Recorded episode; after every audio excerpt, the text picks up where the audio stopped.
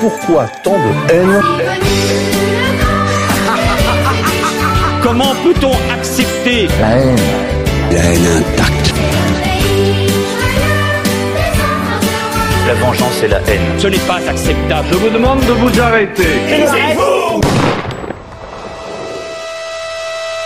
Pourquoi tant de haine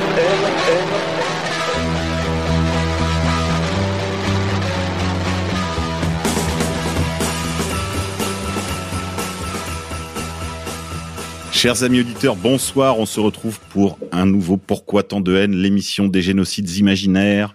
Je vous rappelle que vous pouvez retrouver les actualités de Égalité Réconciliation, l'organisation, mais aussi de la rédaction sur le portail d'Égalité Réconciliation, le premier portail de réinformation française. Vous pouvez également, ces, derniers- ces prochains jours-là, trouver euh, sur ce portail la dernière édition de Sora a presque toujours raison, Hein, il faut le savoir. Hein, voilà. l'édition de rentrée, ainsi que On nettoie l'info, qui devient une émission hebdomadaire. Alors, chers amis, voilà, il y a de la création de contenu de qualité. Je ne peux que vous inviter à euh, vous y référer. Et d'autre part, je rappelle aussi que vous pouvez faire des dons sur les outils du portail. C'est très important pour, euh, bah, pour votre liberté d'opinion, liberté d'expression, et puis pour la pérennité de cette aventure radiophonique. Alors aujourd'hui, une édition très spéciale puisqu'on reçoit Pierre Hillard pour son deuxième volume de l'Atlas du mondialisme, et cette fois-ci intitulé Archives du mondialisme, un livre important. Donc euh, vous pourrez retrouver cet ouvrage aux éditions Nouvelle Terre. Il fait 780 pages, dont 240 pages de rédaction de l'auteur, rédaction originale, et il est disponible au prix de 34,90 euros. Je pense que vous pouvez vous le procurer sans difficulté sur Contre-Culture et dans les librairies, dans les bonnes, euh, dans les bonnes. Voilà, Pierre Hillard, bonsoir. Bonsoir. Merci d'accepter notre invitation à ce micro.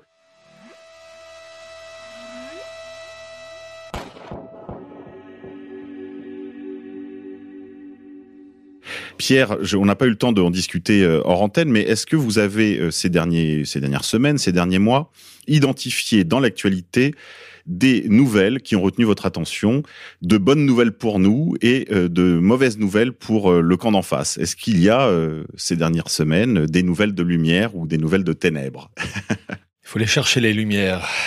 Disons qu'on voit surtout situation qui bouillonne de partout. Un exemple, vous avez eu au mois d'août dernier la réunion dans Wyoming, à Jackson Hole, je crois que c'est l'endroit, le nom du patelin, aux États-Unis donc, la réunion des grands patrons des banques euh, style la Fed, la Banque d'Angleterre, la BCE.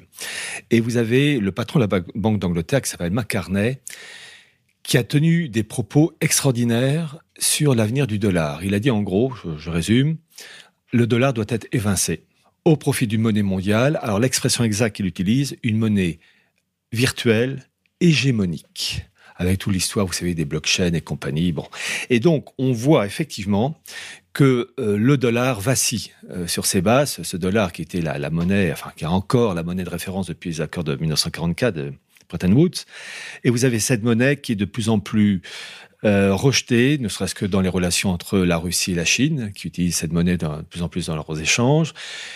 Et donc, on voit qu'il y a cette volonté de mettre en place une nouvelle monnaie planétaire dématérialisée. Et la chose est très intéressante puisqu'il suffit d'aller sur le site du FMI, donc euh, site au combien officiel, où vous avez une répartition de ce qu'on appelle les fameux DTS. Ces DTS, c'est donc les droits de tirage spéciaux, où vous avez... On peut peut-être prendre une petite minute et expliquer Oui. brièvement à nos auditeurs comment ça fonctionne. C'est un panier de monnaie. Voilà. C'est un panier de monnaie, ça a été lancé en 69, 1969.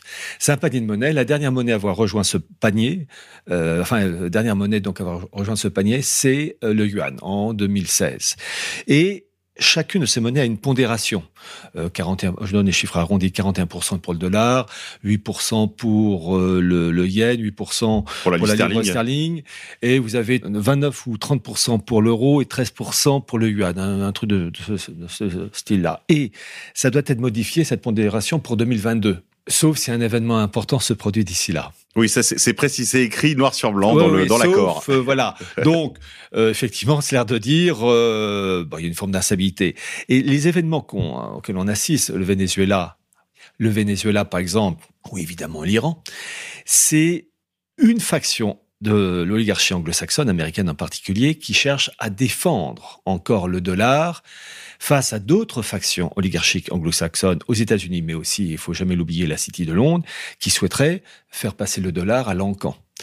Et donc, on assiste à une bagarre, et les événements auxquels on assiste ne sont que le reflet, la pièce de théâtre de bagarres internes entre ceux qui veulent une gouvernance mondiale sous l'égide anglo-saxonne et ceux qui veulent une gouvernance mondiale où les anglo-saxons ne seraient qu'une composante de cette gouvernance mondiale. Et cette chose avait été d'ailleurs affichée de la manière la plus claire possible, et c'est dans mon livre euh, Archer du mondialisme, dans la revue The Economist, qui est la revue porte-parole de la City de Londres, qui présentait en 1990 une gouvernance mondiale avec une formule ironique et bien perverse, mais ça c'est bien bien de chez eux, avec la formule cette, cette carte est à peine euh, possible ou prévisible. Vous savez ce côté où on balance un truc et c'est quoi ce truc?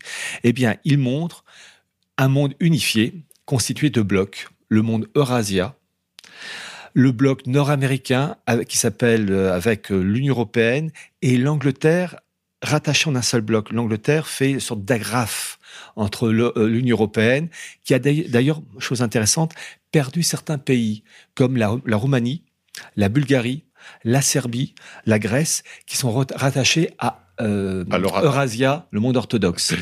Et vous avez Confuciania pour la Chine, Hinduland pour l'Inde, et donc, on a le prototype. Alors, je dis pas que ça sera exactement comme ça euh, s'ils y arrivent, et j'espère qu'ils se casseront la figure, et ils se casseront la figure.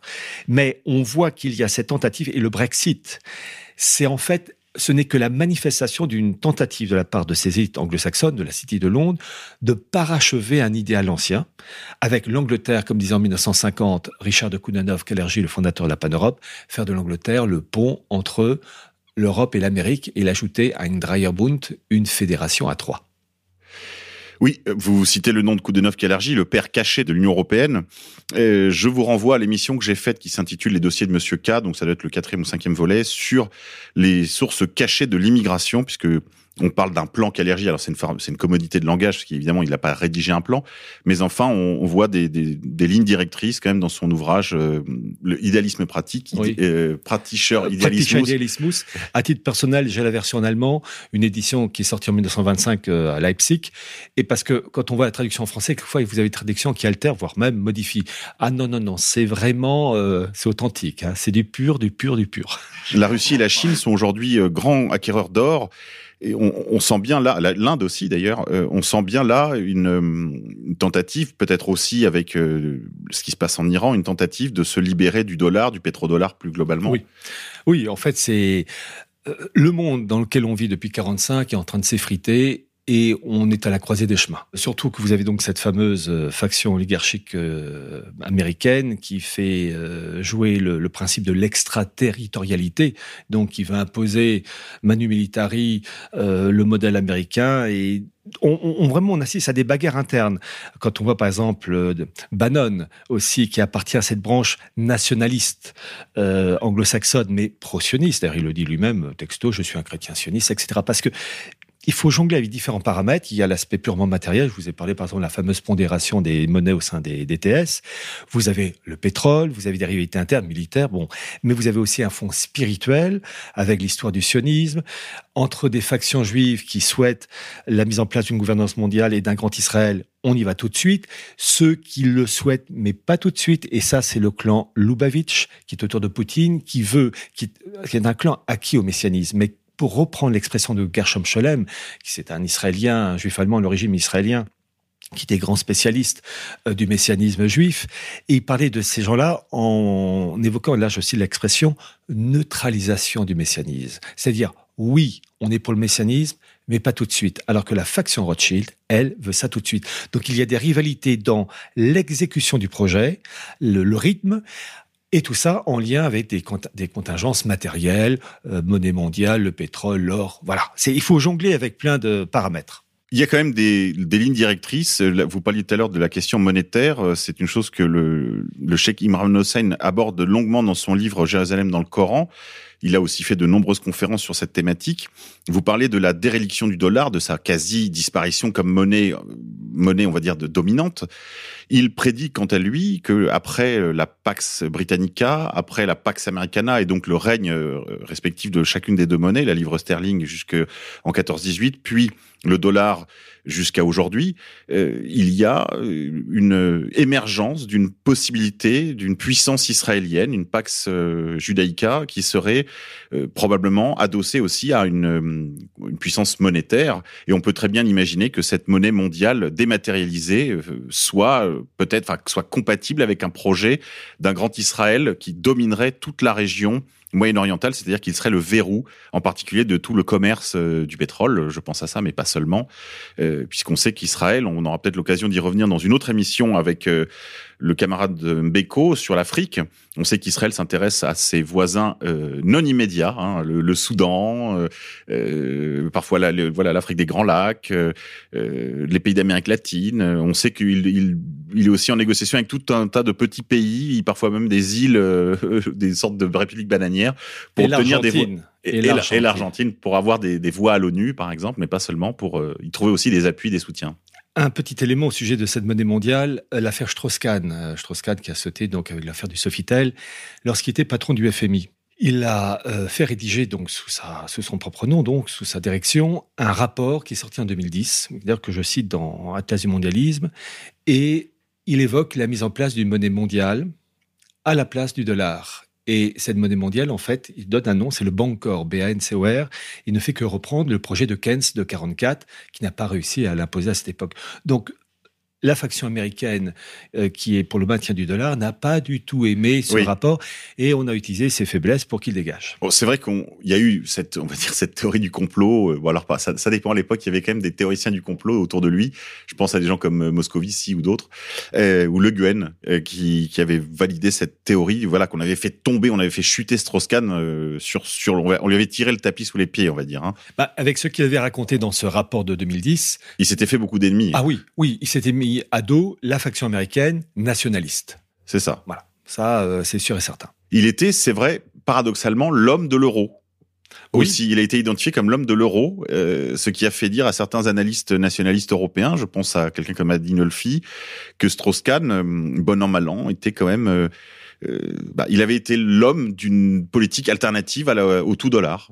Oui, il appartient à une, une, autre faction et là, il a dépassé une ligne rouge, il, il a dégagé. Mais vous avez, vous avez eu l'exemple du colonel Kadhafi aussi, qui a un peu tiré sur la corde et il a eu quelques ennuis. Oui, il parlait de créer, je crois, un dinar or. or pour l'Afrique, oui. Mais oui. Ah oui, l'importance de l'or dans cette histoire. Euh, donc, euh, je vous dis, c'est un, c'est une bagarre sur des sujets multiples, matériels et spirituels. On va rester sur nos chroniques. On se retrouve juste après ça. Il s'appelle juste Leblanc. Ah bon, il n'a pas de prénom Je viens de vous le dire. Je viens de vous le dire. Quand on est con, on est con. Avez-vous identifié un candidat pour notre chronique de maintenant euh, Le con du mois? Alors évidemment, je rappelle, il ne s'agit pas ici de diffamer qui que ce soit, c'est une simple chronique, bien sûr, mais euh, peut-être quelqu'un s'est-il distingué par son génie ces derniers jours, ces dernières semaines, Pierre? Bah écoutez, pas plus tard que ce matin, vous avez ce qu'on appelle le pape, Bergoglio, qui a inauguré sur la place Saint-Pierre euh, une immense statue, enfin des statues, mais vraiment euh, euh, étalées sur des mètres et des mètres, en faveur des migrants. Voilà, et tout ça, c'est sur la place Saint-Pierre. Euh, le Bergoglio, je n'arrive pas à dire pape, parce qu'à ce niveau-là, on il est plus pape. D'ailleurs, depuis Vatican II, on peut se poser des, doutes. Je rappelle que Vatican II, c'est quand même euh, les élites juives qui ont joué un rôle considérable, mais bon, on en parlera tout à l'heure. Mais Bergoglio, donc, a inauguré des statuts en faveur des migrants. C'est le pape du mondialisme, le pape des frontières, euh, ben, il n'y a plus de frontières, et le mélange des populations, et en fait, il applique le programme d'un Koudanov Kerji. Donc, euh, c'est même pas le du mois, c'est euh, l'enfoiré du mois, le salaud du mois, le, euh, je sais, voilà. Bon, je suis au micro, je peux pas dire des mots plus violents, mais c'est bon. Voilà. C'est vrai que bon, à ce sujet, il, malheureusement, il n'est pas le premier. Il n'est pas, c'est pas très nouveau. Euh, sur ce sujet, je vous renvoie au livre de, au livre de Laurent Dandrieux euh, sur, sur, cette question où il montre qu'en réalité, ce n'est pas un phénomène nouveau Ça fait longtemps que l'Église est ambiguë sur la question, et même si l'Église a des choses à dire sur le sujet, elle a des choses intéressantes à nous apprendre. C'est vrai que sur la question migratoire, il y a une espèce de de domination de la du passionnel, une perte de vue de la philosophie euh, réaliste euh, d'Aristote et de Thomas. Et malheureusement, voilà, c'est pas nouveau. Mais enfin, ça quand même ça émaille régulièrement l'actualité. On se souvient des voyages du pape euh, à Lampedusa, euh, de, de ses déclarations fréquentes, Et- malgré sa visite en Suède, qui avait été quand même un- une sorte de, il avait marqué là une sorte de recul sur son irréalisme migratoire, parce qu'il avait quand même vu, je pense qu'il a vu de ses yeux que la Suède ça allait pas très bien et que la Suède croule sous le poids de sa propre immigration. Ce sont des idéologues.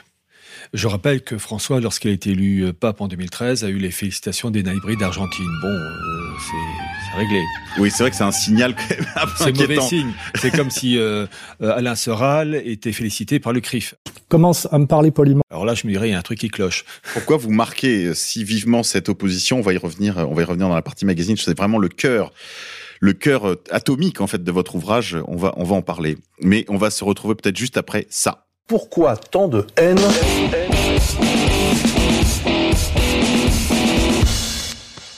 Pierre-Marie, je ne sais pas si vous m'entendez euh, dans votre bayou là, dans votre pays de, de type à de- de- avec des QA de chiffres. Vous m'entendez, Pierre-Marie? Bonsoir, bonjour à toutes et à tous. Pierre-Marie, en effet, en direct du Bayou. Bon, bah, Pierre-Marie, c'est à vous. Mais écoutez plutôt ceci. Que vous avez essayé de vous renseigner sur euh, les petits-enfants que vous avez à toucher? Est-ce que vous savez ce qu'ils sont devenus? Est-ce que vous ne croyez pas que vous devriez vous en occuper, vous en préoccuper? Ce sont des vies humaines, ce sont des âmes.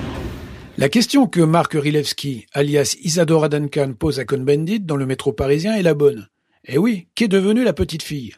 L'exemple qui va suivre est une possibilité parmi d'autres de ce qu'elle a pu devenir. Cet exemple illustre les thèmes de la cruauté à l'égard des enfants, de l'utilisation des petits à des fins de déviance sexuelle, voire de pédocriminalité en réseau plus ou moins spontanée. Le secteur de la psychiatrie française se dégrade tous les jours un peu plus. Et tous les jours, les destructeurs de la France jettent à la rue des personnes malades et en souffrance psychique.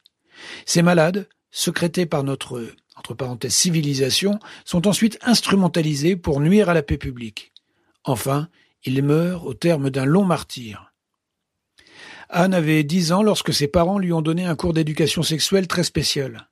Eh bien sûr, les adultes s'embrassent, lui avait-il expliqué. Euh, Mais chez les gens modernes, la maman peut aussi faire une pipe à papa. Et devant la fillette, la maman avait fait la gâterie au père.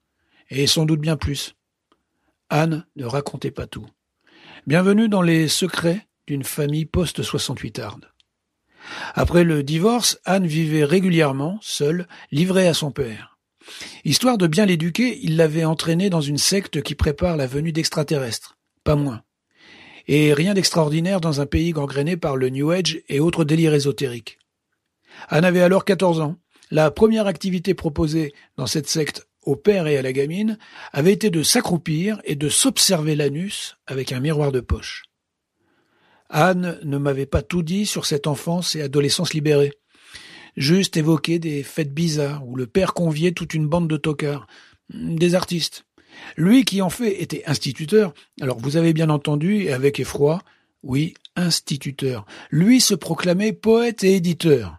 Il était à lui tout seul une caricature de merde de cette gauche prônant le naturisme, la libération sexuelle, le cul pour tous, et s'il est LGBT, c'est encore mieux.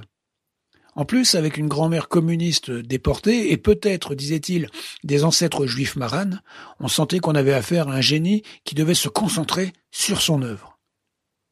Imaginez une gamine traînant semaine après semaine de pièces sombres en pièces enfumées, une gamine dans la nuit avec des crétins dopés et des connasses lubriques. Imaginez cet enfant perdu dans l'égoïsme taré de ses parents, déjà dépressive et qui arrête ses études à 16 ans. Le père a dû crier « Allez, vive Rimbaud, en avant le bateau ivre !» Plus de vingt ans après, j'ai revu Anne. Elle avait suivi un parcours classique, des aventures sentimentales et sexuelles foireuses, et puis la stabilité aux côtés d'un compagnon qui prenait également soin de l'enfant qu'elle avait eu d'un autre. Une vraie famille. Enfin presque. Nous avions reparlé des épisodes glauques d'antan. Il lui avait fallu fréquenter une association spécialisée dans les soins d'après-inceste. Était-ce vraiment nécessaire avais-je demandé? Elle avait hoché la tête. Dans son obscurité, il y avait toujours des fantômes menaçants. Un jour, elle m'a demandé de passer, Son couple se disloquait et elle paniquait de voir son bien le plus précieux, sa famille, disparaître. C'est une vieillarde qui m'a ouvert la porte. Six mois auparavant, elle était encore une jeune femme de quarante ans. Maintenant, elle marchait à tout petits pas. Son corps tremblait en permanence. Elle ne pouvait s'empêcher de pousser des cris et des râles. Un instant, j'ai cru à une plaisanterie. Mais non, le film qui se jouait, c'était bien l'exorciste. Dans son obscurité, il y avait le mal. Et il la réclamait. J'ai prévenu son père, toujours instituteur, mais maintenant en fin de carrière. Il s'occupait plus que jamais de ce qu'il appelait sa maison d'édition. En réalité une pièce dégueulasse, dans une amicale laïque, remplie de cartons d'invendus. Je lui ai décrit par le menu l'état de délabrement physique et mental de sa fille. Il a tout minimisé, fait semblant de ne pas comprendre. Depuis toujours, le poète éditeur était une salope. Il le resterait jusqu'au bout. Quelques mois passent.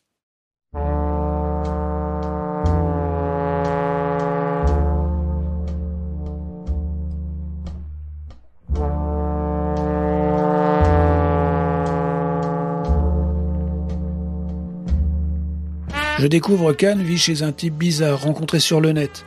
Il l'habille, la déshabille, lui fait sa toilette intime, il la couche, couche avec elle. L'état de Anne est pourtant gravissime. Amaigrie, elle tremble, grimace et même se pisse dessus.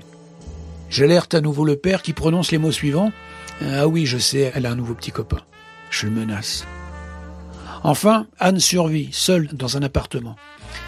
Elle parle pendant des heures de son état physique et mental qui empire. Elle sait qu'elle va crever. Le mal, au cœur de l'ombre, gagne. Autre appel, elle a rencontré des types lors d'un séjour en hôpital psychiatrique. Tout ce petit monde squatte chez elle et amène des quantités d'alcool. Alors elle boit aussi, malgré les traitements médicamenteux lourds. Je préviens son père. L'ordure de faux poète constate presque distrait. Ah oui, oui, je sais, elle a, un nouveau petit copain. Le petit copain en question la dépouillera de 6000 euros. Coup de fil suivant. Anne m'explique qu'elle a subi des violences sexuelles. Un viol, dit-elle. Par un type brutal rencontré lui aussi à l'hôpital psychiatrique lors d'un nouveau séjour. Il lui a volé sa carte bancaire et a retiré en plusieurs fois 3000 euros. Le lendemain, à la première heure, je suis au commissariat. À l'accueil, on me refuse le droit de porter plainte, on me décourage de faire une main courante, mais on veut bien prendre l'identité de la folle et le numéro de téléphone. On verra, me dit-on. Je lève les yeux. Dans la salle d'attente, il y a une quarantaine de migrants totalement silencieux et figés. Ils viennent sans doute faire enregistrer un document d'accueil. On se croirait dans la cale d'un bateau négrier. Anne a quitté cet enfer en juillet dernier. Au même moment, son père déclamait des conneries en poulet dans un festival de poésie sur la côte d'Azur. En guise de faire part, il a envoyé un simple texto où il écrivait précisément ceci. Anne a choisi de quitter cette planète. Voilà, monsieur Cohn-Bendit, ce qu'est devenu Anne. Elle n'était pas la fillette que vous laissiez jouer avec votre braguette. C'était juste une enfant qui avait eu la malchance de naître parmi vos adeptes. Vous savez que la sexualité d'un gosse, c'est absolument fantastique. C'est quand même, il faut être honnête, sérieux. Un petit gosse. Moi, j'ai travaillé avec des, des, Avant, les tout petits, là, les tout petits, c'est autre chose mais avec des gosses qui avaient entre 4 et 6 ans. Bah, vous savez, quand une petite fille de 5 ans, 5 ans et demi, commence à vous déshabiller, c'est fantastique. Pourquoi tant de haine?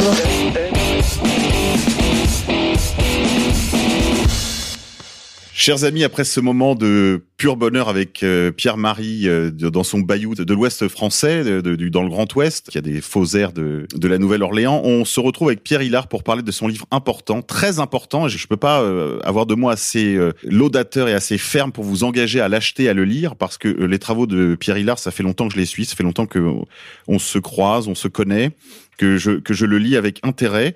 J'avais commencé par d'abord, je crois c'était le résumé de votre thèse, Pierre, qui était sur la construction, enfin de, de, la de la politique des minorités et du régionalisme, et du régionalisme en Europe, avec euh, les, les, toutes les sources, enfin. vous avez fait une archéologie de cette politique de, de, des minorités en Europe.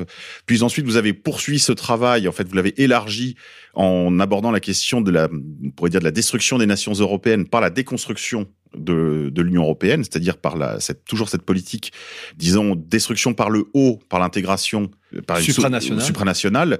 et la dilution dans des entités euh, infranationales, avec des jacobinismes, d'ailleurs des, des micro-jacobinismes, et puis aussi tout un, on pourrait dire, un constructivisme identitaire, puisque euh, aussi bien euh, la Languedoc ou le breton ont été euh, unifiés dans leur enseignement, par exemple, parce que je sais que dans les écoles d'Iwan, qui ont toute la faveur de l'Union européenne, on enseigne le breton, le, le bas breton, euh, au détriment, par exemple, du gallo ou de tous les autres parlers bretons. Et c'est le cas aussi de la Languedoc, puisque la Languedoc, qui est, je crois, de la région de Montpellier, a été imposée à tout- toutes les autres euh, parlers qui avaient fait la, la vigueur et la, la, la variété du mouvement fait libre du début du siècle, auquel se rattachaient des penseurs et des auteurs français aussi importants que Maurras, Moréas, voilà. Et donc euh, et évidemment Frédéric Mistral, le grand poète de la Provence. Donc euh, c'est vrai que vous aviez dans le cadre de votre travail universitaire initial, identifié une sorte de ligne de travail, un- une logique qui, qui prévalait pas seulement en France, parce que la France, c'est vrai, été prédisposée, on pourrait dire,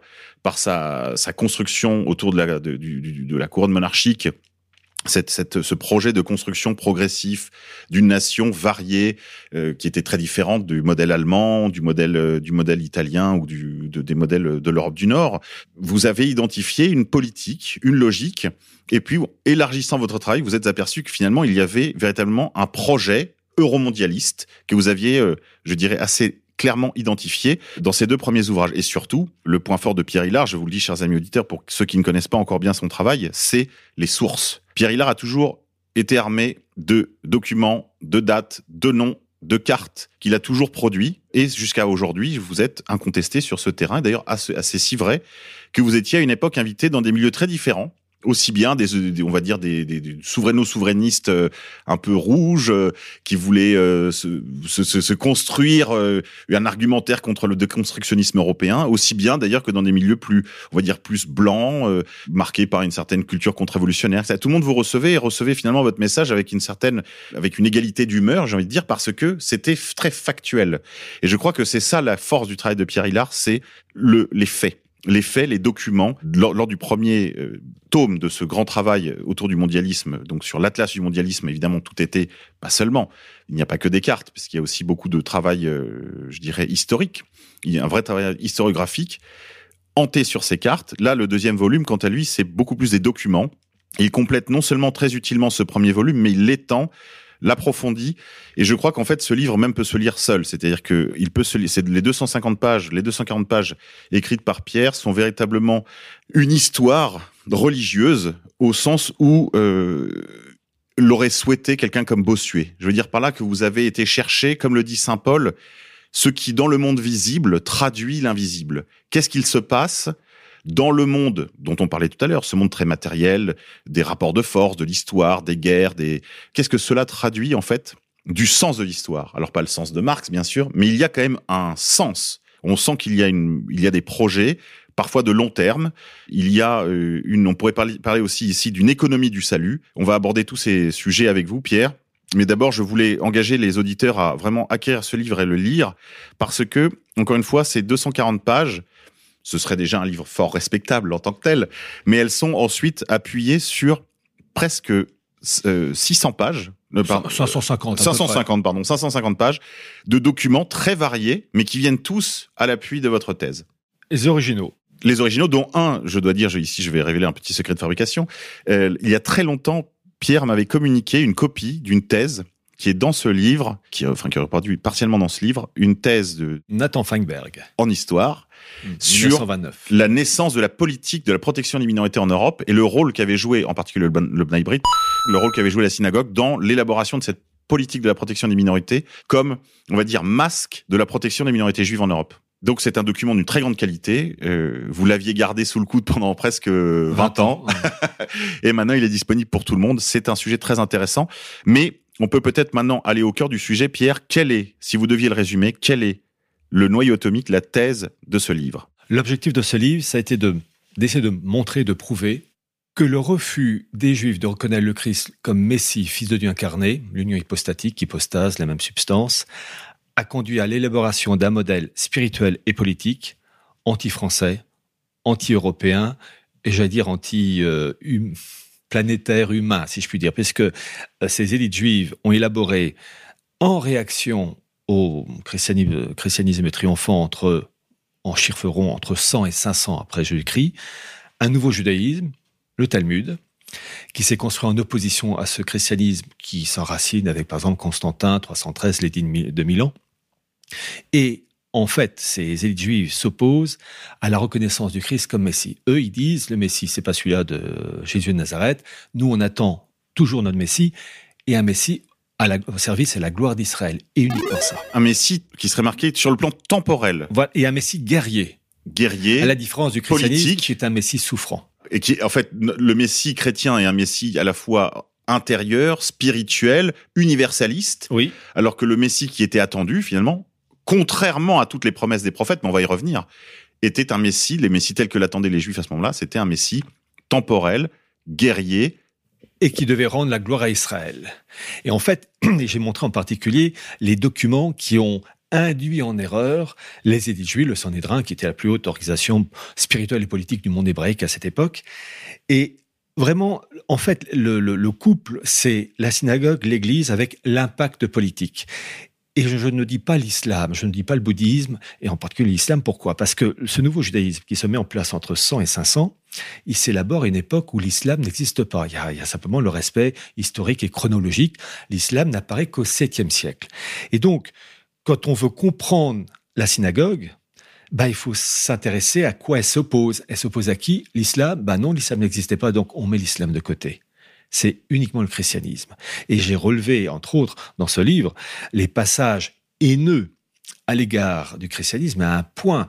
Euh, et d'ailleurs, je montre en particulier une pièce d'archive d'un document au moment de la Renaissance où vous avez des chrétiens qui commencent à, connaître l'hébreu et à lire dans le texte et qui tombent sur des passages haineux, blasphématoires, etc. Et vous avez cette fameuse réunion à Cracovie des, des rabbins en 1631 qui décide de d'enlever les parties haineuses blasphématoires remplacées par un cercle et la partie oui. enlevée en fait on la prend par cœur pour la diffuser oralement, oralement. donc pour que les goy enfin les non-juifs euh, ne soient pas au courant c'est vraiment on, ce qui me frappe ce qui m'a toujours frappé c'est cette permanence dans le temps cette haine permanente qui consiste à la part de la synagogue à lutter contre le Christ, fils de Dieu incarné, à le reconnaître comme Messie. Ça, c'est un refus complet.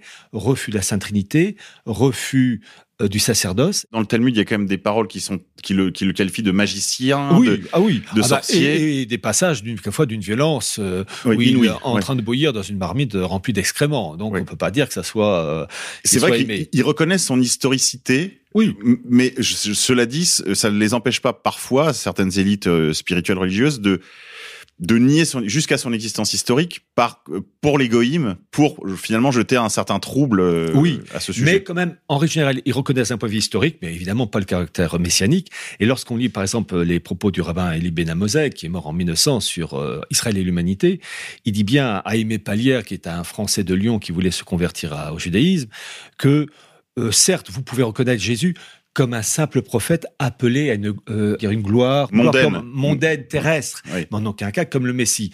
Et la finalité de tout ça, c'est la disparition du sacerdoce, puisque le prêtre, vous avez l'homme et le prêtre, l'homme plus ou moins à la hauteur, en bien, en mal, il y a tous les cas de figure, mais le prêtre qui est le transparent du Christ, pour la messe, transformation du pain et du vin en corps et sang du Christ, la confession, etc.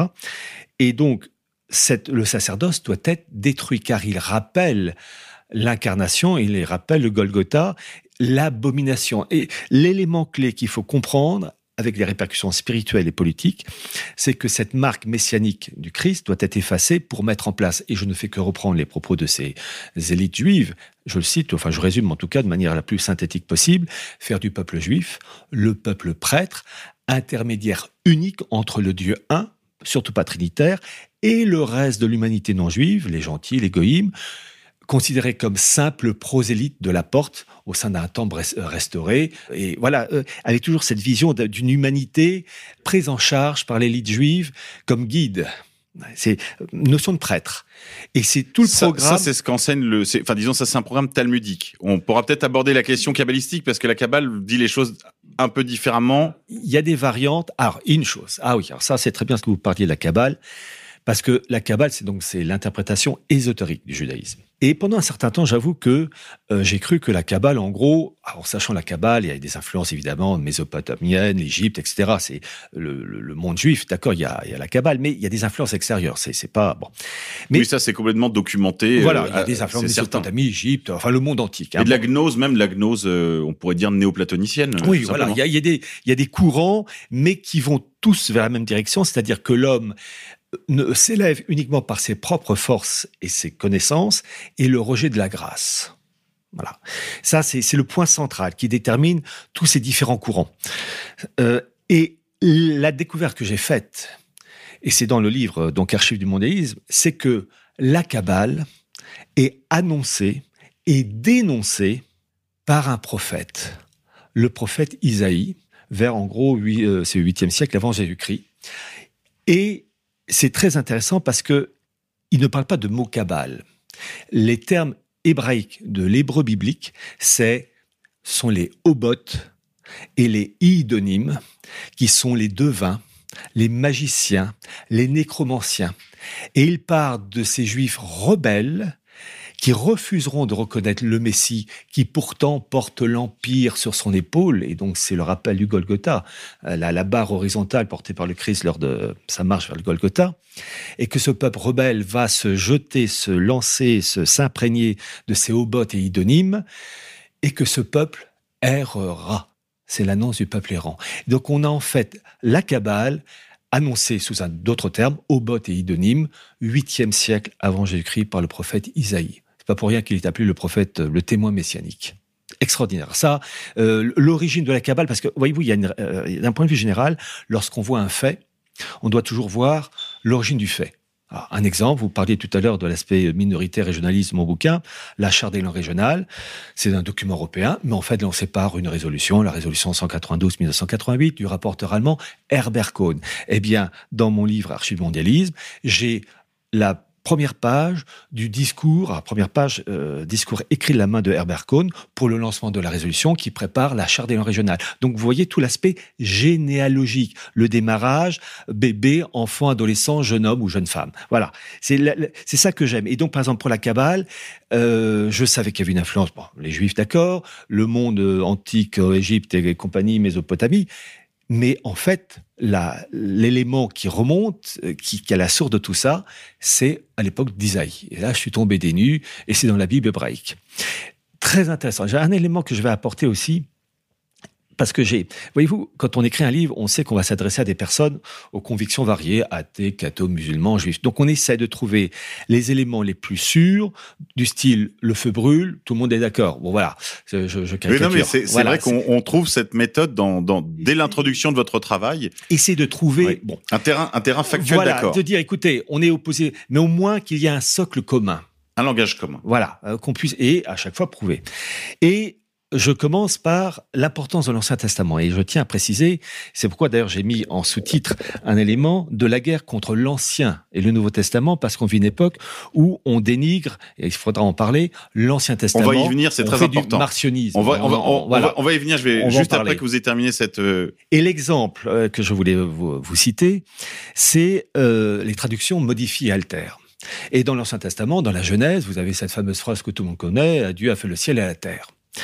Or, euh, en m'appuyant sur les travaux de la spécialiste française Anine Dalco euh, en, en, hébreu, l'hébreu biblique qui s'appelle Daniel Elul, elle explique que le mot Dieu dans l'hébreu biblique, donc pas l'hébreu actuel, l'hébreu biblique, il y a des traductions et euh, on, le Dieu d'un point de vue euh, général, c'est El, E-L, et pluriel, c'est Elohim, E-L-O-H-I-M. Et que la phrase Dieu a fait le ciel et la terre, quand on reprend cette phrase dans euh, l'hébreu biblique et qu'on la traduit littéralement, cela donne une traduction avec une apparente faute de français. Traduction littérale, c'est les dieux a fait le ciel et la terre, Elohim suivi d'un verbe au singulier. Et en fait, dans Elohim, vous avez les dieux, l'annonce avant l'heure de la Sainte Trinité, mais en un, un Dieu unique, le verbe au singulier. Ça aurait été les dieux ont fait, c'était du polythéisme. C'est exactement le même épisode que vous rappelez, enfin la même théologie en fait que vous rappelez avec l'épisode du, chêne de Membré où Abraham rencontre les trois anges. Il s'adresse trois, euh, trois hommes. Il a disons une, une impression de divinité, voilà. voilà. C'est ça. Et il s'adresse à eux au singulier. Il s'adresse à eux au singulier et cette euh, croyance au Dieu triunitaire, elle est euh, traduite dans la cette très belle icône de André Roublieff de la bah, des trois anges bénissant le pain euh, et qui et qui, et qui en fait est la foi. C'est ce que a toujours confessé l'Église, c'est que aussi bien Adam que Abraham croyaient en la religion de Jésus-Christ, c'est-à-dire en un Dieu un et trine. Et trine. Et le verbe au singulier devant Elohim, quand il est au pluriel devant Elohim, dans ce cas-là, précise toujours Daniel Élu, donc j'ai mis la référence, euh, numéro de bouquin, page temps. C'est autre chose. Elohim, Elle parle d'autre chose. Quand le verbe est suivi au pluriel, Elohim ne veut plus dire Dieu, les dieux au sens divin, mais les anges ou les divinités païennes. Et donc, on a vraiment l'annonce de, des éléments qui vont préfigurer le christianisme. Et au sujet aussi de l'Ancien Testament, vous avez à l'époque d'Abraham, vous citiez Abraham, le cas aussi, après une victoire de ce dernier, la- l'arrivée de, de Melchizedek qui préfigure le, le Christ et qui arrive avec quoi en main? Du pain et du vin. Il serait venu avec du couscous et des dattes, on ne penserait pas vraiment au Christ. Voilà, donc on voit tous les signes avant-coureurs qui, façon impressionnisme, annoncent par petites touches. Il faut bien comprendre que l'annonce, il y a un produit à vendre qui va être vendu par le... Je, je caricature, je vais essayer de parler de manière purement commerciale. Il y a un produit à vendre. Mais il c'est tellement vaste, tellement varié, avec des nuances, que ça peut pas être balancé d'un coup. Donc il y a, par petites touches, au démarrage, avec l'Ancien Testament, eh bien, l'annonce qu'il va avoir un vaste projet, programme, qui préfigure et qui annonce un Dieu trine avec une Alma, Vierge, Marie, euh, la, la Sainte Vierge, euh, qui n'est pas marquée péché originel, etc. Donc c'est très intéressant. Pourquoi l'importance de l'Ancien Testament, qu'il ne faut surtout pas dénigrer, même si on en va en parler, il y a des passages qui ne sont pas évidents à comprendre à notre époque en 2019, surtout quand on voit des passages ayant trait à des massacres ou à des partouzes ou à que sais-je encore avec Lot par exemple et Je, ses je filles, crois que là, voilà. il y a, il y a- peut-être divergera-t-on un tout petit peu sur Oui, ce oui, point. Je, je crois qu'il y, y y a des passages dans, dans l'Ancien Testament qui sont très problématiques. Ah je ne oui. crois pas que votre travail soit du tout incompatible avec le travail de quelqu'un comme Youssef Indy, qui travaille sur la figure de Jéhovah, comme, enfin, de Yahvé, comme, Yahvé, oui. comme, comme Dieu, si vous voulez, concurrent du, du, du, du Dieu vrai, du Dieu des, des Hébreux, du Dieu des chrétiens, El, El- Elohim, Oui. euh, qui aurait été une sorte de figure qui serait, qui serait à la fois surimprimée, confondue. Oui, je c'est très, c'est très intéressant, mais je crois que bon, c'est un autre, ce sera peut-être l'objet d'une autre émission. Revenons à la question très importante du martionnisme. c'est que ce Dieu des Hébreux s'est révélé à ce peuple et pas aux Esquimaux. C'est très important voilà. ça. Oh, Il s'est mais révélé progressivement absolument. face à des nugrèdes qu'il fallait euh, ben, d'une manière assez vive, mais on en parlera. C'est de ça dont il faut parler. Euh, maintenant, c'est cette question du martionnisme que vous abordez dès les premières pages de votre ouvrage. On comprend que toute cette première partie que vous écrivez sur, euh, qui est même dans le titre, de la guerre contre l'Ancien Testament. Voilà. C'est ça le point. Vous expliquez bien qu'il y a bien une guerre qui est faite, y compris à l'Ancien Testament, et que le plan divin de ce qu'on appelle le- le- l'économie du salut, c'est-à-dire le projet de Dieu d'envoyer son Fils pour racheter, qu'il s'incarne pour racheter et porter les péchés du monde, pour finalement restaurer la faute, la faute, le péché originel, la faute d'Adam et Ève. Ce plan, dès le début, va être contrecarré par l'ennemi. Mais vous dites bien, ce n'est pas parce qu'il y a des passages problématiques qu'il y a beaucoup de choses à creuser dans cet Ancien Testament pour bien le comprendre et qu'on ne peut finalement le comprendre vraiment intégralement qu'à la lumière du Nouveau. Vous dites bien, c'est très important de ne pas s'en séparer. Au contraire, c'est l'annonce qui a été faite non seulement au peuple hébreu, mais à toute la terre. Parce qu'en Oui. réalité, le, temple de Jérusalem jadis n'était pas que le temple des Juifs, il était le temple de tous les vrais croyants. Et on voit qu'il y avait une notion, bien sûr, une Universel. Ouais, il y avait une, voilà, il y avait une notion universelle, mais il y avait aussi une notion de la centralité du peuple juif comme gardien, enfin du peuple hébreu, du, des mosaïstes, dites-vous, euh, très bon, très mot très très approprié, pour finalement conserver cet endroit pur. Les mosaïstes en avaient la garde, mais il y avait quand même une possibilité euh, pour euh, les vrais croyants qui étaient, qui avaient conservé la foi de leur père, disons point trop euh, mêlé d'erreurs et de, diabolisme, euh, de, se référer aussi à ce lieu saint, cette présence que Dieu avait marquée parmi les hommes dans ce peuple et dans ce temple. Mais je crois que c'est très important de revenir sur cette question du martionnisme. On l'a abordé ici avec euh, un de nos auteurs, Félix Niche, euh, sur euh, très bel ouvrage, très intéressant ouvrage sur sur Voltaire, très exqui- très excitant, très provocateur. Eh bien, il nous présente un, un Voltaire un petit peu euh, martionniste. Lui-même le confesse euh, assez volontiers, euh, qu'il a il, il est tenté par un certain mar- martionnisme. Je crois que là-dessus, on peut se séparer de, nos amis et, être très clair. Il, y a la possibilité d'un, du- il y a la nécessité même, Pierre, d'un de la d'une défense et illustration de cet Ancien Testament dans un sens profondément chrétien, profondément vrai, parce que, je le dis euh, sans, sans détour, il n'y a rien de plus beau pour moi que la conversion euh, d'un juif au christianisme, la rencontre d'un juif qui a vécu finalement souvent dans une culture qui l'a coupé de cette source euh, à laquelle ils étaient quand même les premiers destinés. Je rappelle que Saint Paul nous rappelle que nous, nous ne sommes que le rameau sauvage qui a été ajouté sur le rameau domestique qu'est le, peuple de Moïse. À l'origine, c'est le peuple qui était choisi, élu. Euh, et vous avez des juifs qui se convertissent faussement, vous avez aussi des juifs qui se convertissent réellement et qui vont donner de très beaux fruits. Et je pense à une sainte, euh, très grande sainte espagnole, petite fille de juifs convertis, c'est Sainte Thérèse d'Avila. Bien sûr.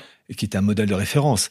Mais vous, en avez- citez aussi deux autres, deux frères jumeaux. Ah, euh, les frères Lehmann. Les frères Lehmann. Auguste et Joseph Lehmann du XIXe siècle, euh, qui sont absolument euh, extraordinaires d'intelligence, de culture, de, de, de, de capi- capacité de, rais- de raisonnement.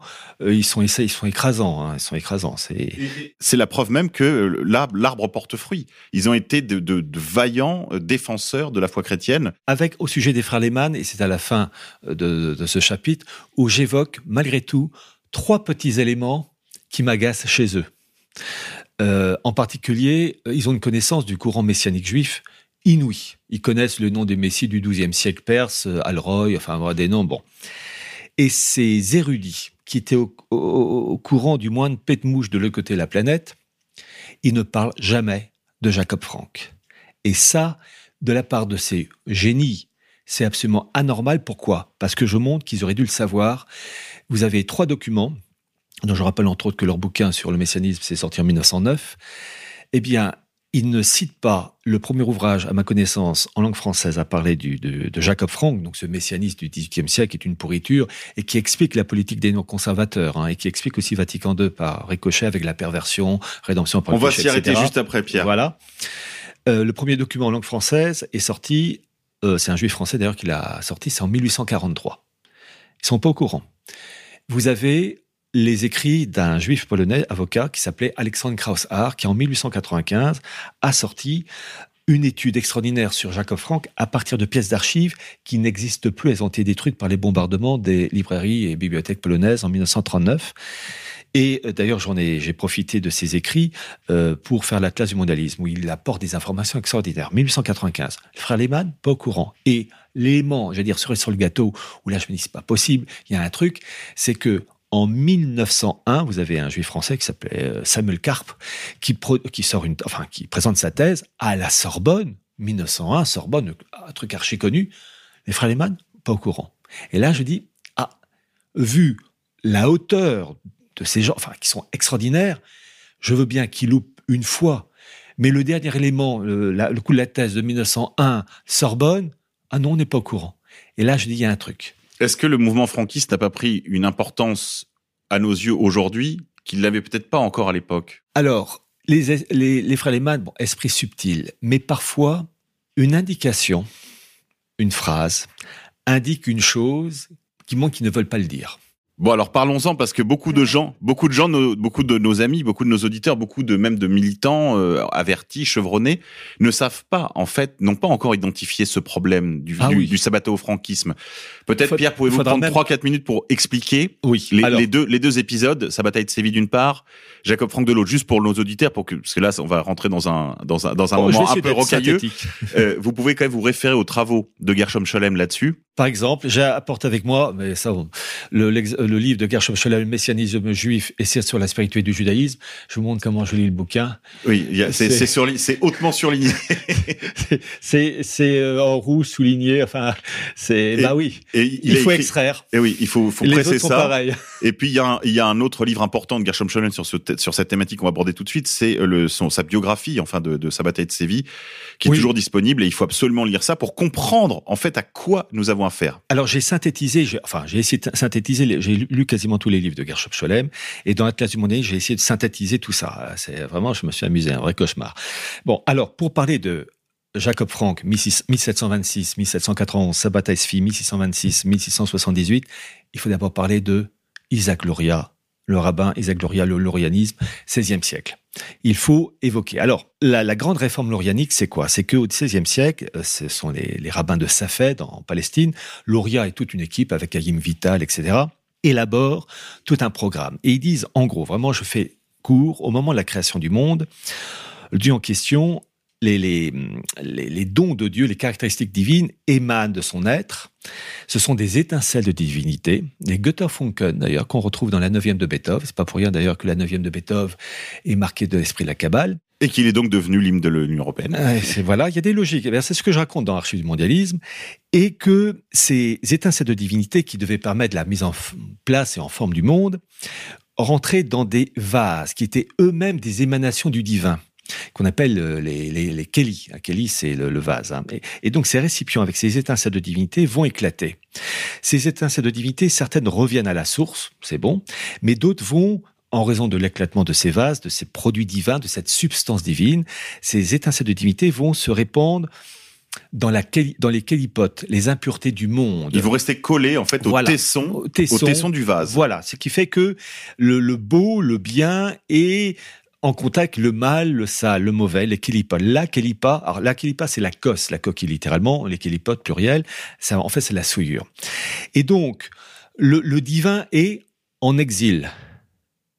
Évidemment, là ça renvoie au ça, peuple juif voilà, en exil. Voilà, ça c'est ça c'est le thème kabbalistique qui renvoie pour le coup dans la Torah à tout l'histoire sainte de l'exil, des exils. Et qui est annoncé par Isaïe déjà pour les juifs rebelles, avec les fameux Obot et qui plongent dans l'avant. Et en fait, Isaac Gloria n'est que la manifestation des, des comment dire, des propos d'Isaïe, du prophète Isaïe qui annonçait qu'il y aurait des lauréats qui euh, flanqueraient la pagaille par leurs, idées ou s'adressent aux morts. Pourquoi s'adresser aux morts, dit, le, le prophète Isaïe? Et donc, ces étincelles de divinité, euh, ils doivent être sauvés. Et pour cela, le peuple juif doit s'engager à avoir une attitude, un comportement pour supprimer ces souillures qui empêchent l'arrivée du Messie. Et pour cela, eh bien, c'est le catholicisme qui représente la souillure suprême, que ça soit d'un point de vue religieux, évidemment, avec le sacerdoce qui rappelle le Golgotha et euh, la première messe, si je puis dire, du, Christ la, la, veille de sa passion, puis aussi tous les États qui s'inspirent du catholicisme et dans lequel la France finit l'Église en sachant que la France est née avec le baptême de Clovis grâce à l'évêque Saint-Rémy qui rappelle l'importance de qui? Du roi David, de la maison de David. En fait, c'est une passation de pouvoir. Là, vous pouvez retrouver ça dans les ouvrages du marquis de la Franquerie sur la, vocation davidique de, du royaume de France. Et chose très intéressante, bon, il y a des doutes sur, à quelques années près, on dit 496 pour le baptême de Clovis, peut-être 498, mais on va pas chipoter. Le principe, il est là. Et chose très intéressante, je vous disais que le nouveau judaïsme se met en place entre 100 et 500. Et au fond, au moment où vraiment la synagogue affirme son refus de reconnaître le Christ comme Messie, vous avez vers 500, donc 496, cette, cette passation de pouvoir, bon, ben, on n'a plus rien à attendre de ces gens-là.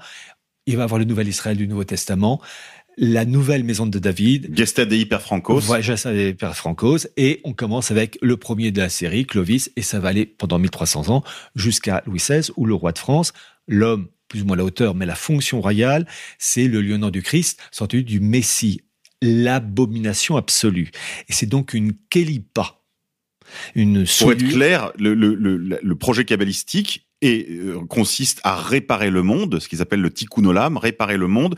Réparer le monde, c'est sortir ces étincelles de lumière. Les extraire. Voilà, les extraire, coller à toute cette impureté. Cette impureté qui, en fait, pour, qui se résume, pour faire simple, dans le monde connu à l'époque, à ce qu'on appelle, par ailleurs, dans le monde kabbalistique, Edom, c'est-à-dire Rome, la chrétienté. Mmh, exact.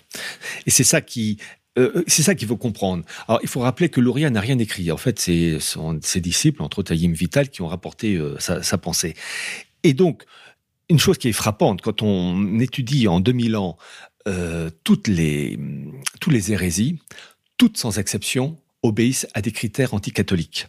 L'arianisme remet en cause la Sainte Trinité, le mouvement hussisme, etc. Et je pense en particulier aux, euh, comment dire, aux Qatars, aux Albigeois. Les Bogomiles, les Qatars, les Albigeois. voilà, où vous avez en particulier euh, des caractéristiques. Il faut rappeler le, le, lieu géographique, c'est le sud de la France. Et lorsqu'on voit un fait, il faut toujours se poser la question pourquoi il y a eu les Qatars dans le sud de la France et rien dans le nord. Eh bien, grâce à Gershom Scholem, on apprend que le siège de la Kabbale, 11e ou 12e siècle, se trouvait dans le sud de la France et en Catalogne. On l'appelait d'ailleurs la Kabbale espagnole.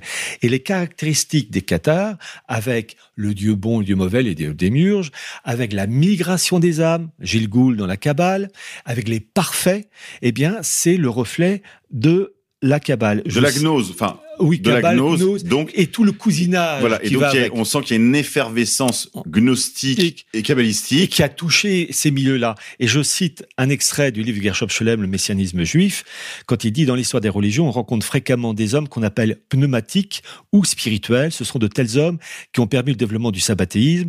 Ils sont connus dans la tradition, tradition juive sous le nom de spirituels, d'extravagants ou dans le langage du Zohar, qui est la Kabbale, un livre de la Kabbale, de maîtres de l'âme sainte et ce sont donc, euh, ils demeurent, donc, c'est-à-dire qu'ils vivent dans une communion continuelle avec le monde spirituel, ce sont des parfaits.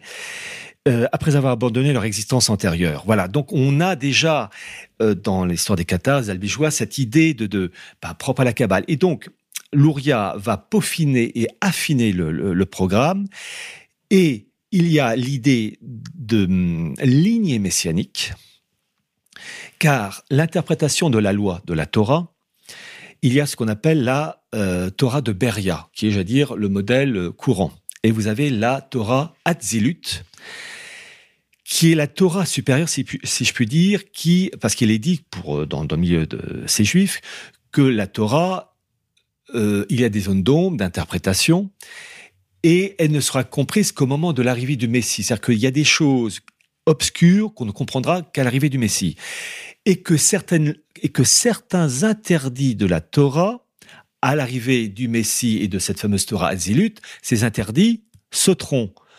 Entre autres, en particulier des tabous d'ordre sexuel, l'inceste par exemple, et bien d'autres choses.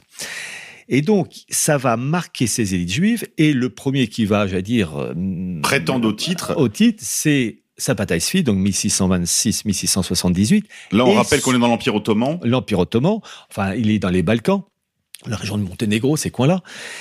Et euh, il faut jamais oublier, quand on parle de Sapataïsvi, de son Pygmalion, qui était en fait qui s'appelait Nathan de Gaza et Gershom Scholem. Qui était un petit peu son, on va dire son Saint Jean-Baptiste. Euh, oui, euh, c'est c'est une image, voilà. C'était son agent.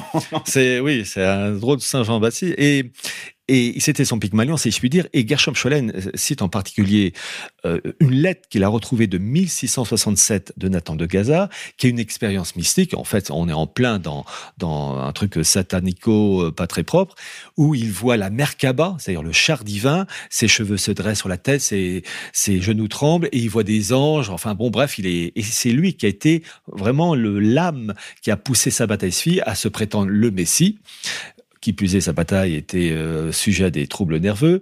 Et il était probablement magnéco-dépressif. Oui, et ça aide, ça aide parce qu'il était dit que ce, que ce Messie serait souffrant, donc ça faisait, j'allais dire, euh, ça, ça, présentait bien. Et compte tenu que bon, il il a réveillé l'esprit des Juifs, eh bien, oui, il faut, euh, faut, rappeler juste que pour le climat, qu'à l'époque, au moment où sa bataille de Séville émerge, il y a une très grande attente messianique, oui. du fait de d'épisodes aussi bien en Pologne qu'ailleurs de, de voilà. pogroms et tout. Et différentes dates, euh, examen de dates. Euh, C'était 1666. Voilà, voilà. 1666 avait suscité une très grande espérance euh, messianique, ce qui fait qu'en fait la moitié du monde juif de, on va et dire de, au sein de l'Empire ottoman en plus. Euh, voilà, tout, tout autour de la Méditerranée, mais aussi jusqu'en Europe et les communautés parfois même jusqu'en Angleterre, puisque des juifs anciens euh, enfin judéo-espagnols ou, portugais, enfin, voilà, ouais. les, ou du Portugal aussi, installés en Hollande, puis réinstallés à Londres. Enfin, tout, tout le monde connu en fait va vibrer de cette euh, attente eschatologique, de cette attente messianique. Et euh, c'est vrai que lors de la proclamation, on va dire, du, du, du de la mission euh, messianique de Sabbatai Tzvi, c'est la moitié du judaïsme euh, qui va le suivre. Oui. Et euh, et l'autre fait... moitié qui va l'excommunier. Euh, oui, ah bah ça, ils sont très. Euh, une précision avant de continuer. Il ne faut surtout pas voir le monde juif comme un bloc uniforme, et une. Ah non, ce sont des factions et se tirent dans les pattes. Et quand je dis se tirent dans les pattes, c'est méchant. D'ailleurs, on le verra tout à l'heure avec Jacob Frank face aux, Juifs fidèles, restés fidèles au Talmud. Et donc, euh, au sein de l'Empire ottoman, il y a une telle effervescence que ça inquiète les autorités ottomanes. Et euh, il va donc être arrêté, condamné à mort, et il se rétracte, et il va se convertir, lui, sa bataille et ses disciples, convertir faussement. Oui, là, il faut rappeler peut-être ce petit épisode. la, sublime porte convoque euh, Sabbatai qui est un de ses sujets quand même, et lui dit il y a grande agitation dans la province de Palestine. Qu'est-ce qui se passe? Et en gros, on lui soumet un, un marché. Oui. C'est soit tu produis un miracle, et dans ce cas-là, tu es confirmé dans ta mission euh, messianique, ou alors euh, je te coupe en deux morceaux inégaux, ou alors tu te convertis à l'islam. Ne pouvant pas produire le miracle, il va choisir de se convertir à l'islam, mais comme vous dites Pierre, il va choisir de se convertir faussement. Lui et ses amis. Et là, la moitié de ceux qui l'ont suivi vont le suivre dans cette conversion, euh, peut-être moins de la moitié même, euh, enfin une, une, portion notable, mais, mais, mais loin de loin du tout des partisans de sa bataille de Séville va se convertir. L'autre partie va être dans un grand désarroi finalement. Et puis euh, au-delà même de ceux qui se sont convertis à l'islam, il va quand même y avoir une espèce de de permanence de cette. on va considérer qu'il était vraiment le Messie de son temps, mais qu'il ne pouvait pas accomplir l'intégralité de sa mission parce que finalement Israël ne l'a pas mérité. Ils disent aussi, enfin, c'est ce que rapporte Gershom Scholem, que sa conversion fausse était une manière souffrante de régler le problème de l'intérieur, c'est-à-dire en se convertissant faussement, il allait agir d'une autre manière. Et c'est ça qui va donner ce qu'on a appelé les Dunmay et après les jeunes Turcs. Vous avez par exemple parmi les jeunes Turcs au début XXe siècle David Bey, qui était un jeune Turc, mais en fait descendant euh, de ces Juifs faussement convertis à l'islam. Et pour comprendre, bah, Atatürk lui-même, je crois, était de Salonique. Il avait un physique pas très turc. Hein. Euh, oui, il avait, il avait un, plutôt un physique. Euh... Un physique. Euh, oui, on sent qu'il y, a une marque et donc une influence, une tournure d'esprit. Donc ça, c'est le cas de Sapataisfi. Et celui qui va vraiment amplifier la, chose, c'est Jacob Frank, donc 1726-1791, juif d'Europe centrale, qui va se convertir, lui et ses disciples, euh, faussement au catholicisme en 1759 et qui aura comme parrain. En imite, en fait, il va, il va partir du modèle, du schéma de ah, vie et il va dire, on va faire un décalque. Voilà. Mais cette fois-ci, non pas dans le monde musulman, mais dans le monde catholique. Mais dans le monde catholique. Et d'hommes. Voilà. Avec cette fameuse théorie, la rédemption par le péché. Et plus on fait le mal, plus les vicieux subtils, plus le bien, entre guillemets, progresse. Progresse. Et plus on se rapproche, en fait, du temps du temps messianique qui permettra d'arriver à cette fameuse euh, Torah Hatzilut.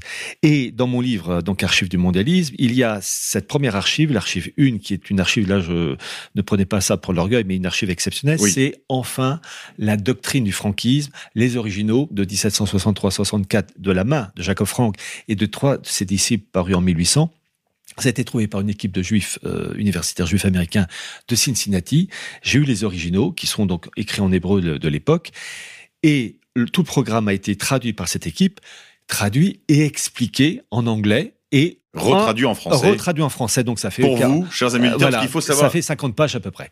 Et on a donc le programme de Sabbat euh, de, de Jacob Frank, oui, de Sabbat aussi. En fait, on dit l'islam, le Coran, le christianisme, la Bible, eh bien on a le Mein Kampf de Jacob Frank, si je puis dire, euh, l'original, et c'est la première fois que ça sort.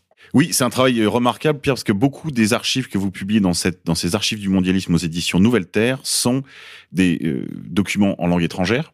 Vous avez fait faire un gros travail de traduction par des professionnels. Plusieurs milliers d'euros de traduction. Et eh oui. et, c'est vrai que les, archives, enfin les annexes sont d'une très grande qualité, et surtout il y a des, il y a des, il y a des annexes, je dirais inédites en langue française, vous, avez quand même bien débroussaillé pour celui qui veut comprendre d'où vient le mondialisme.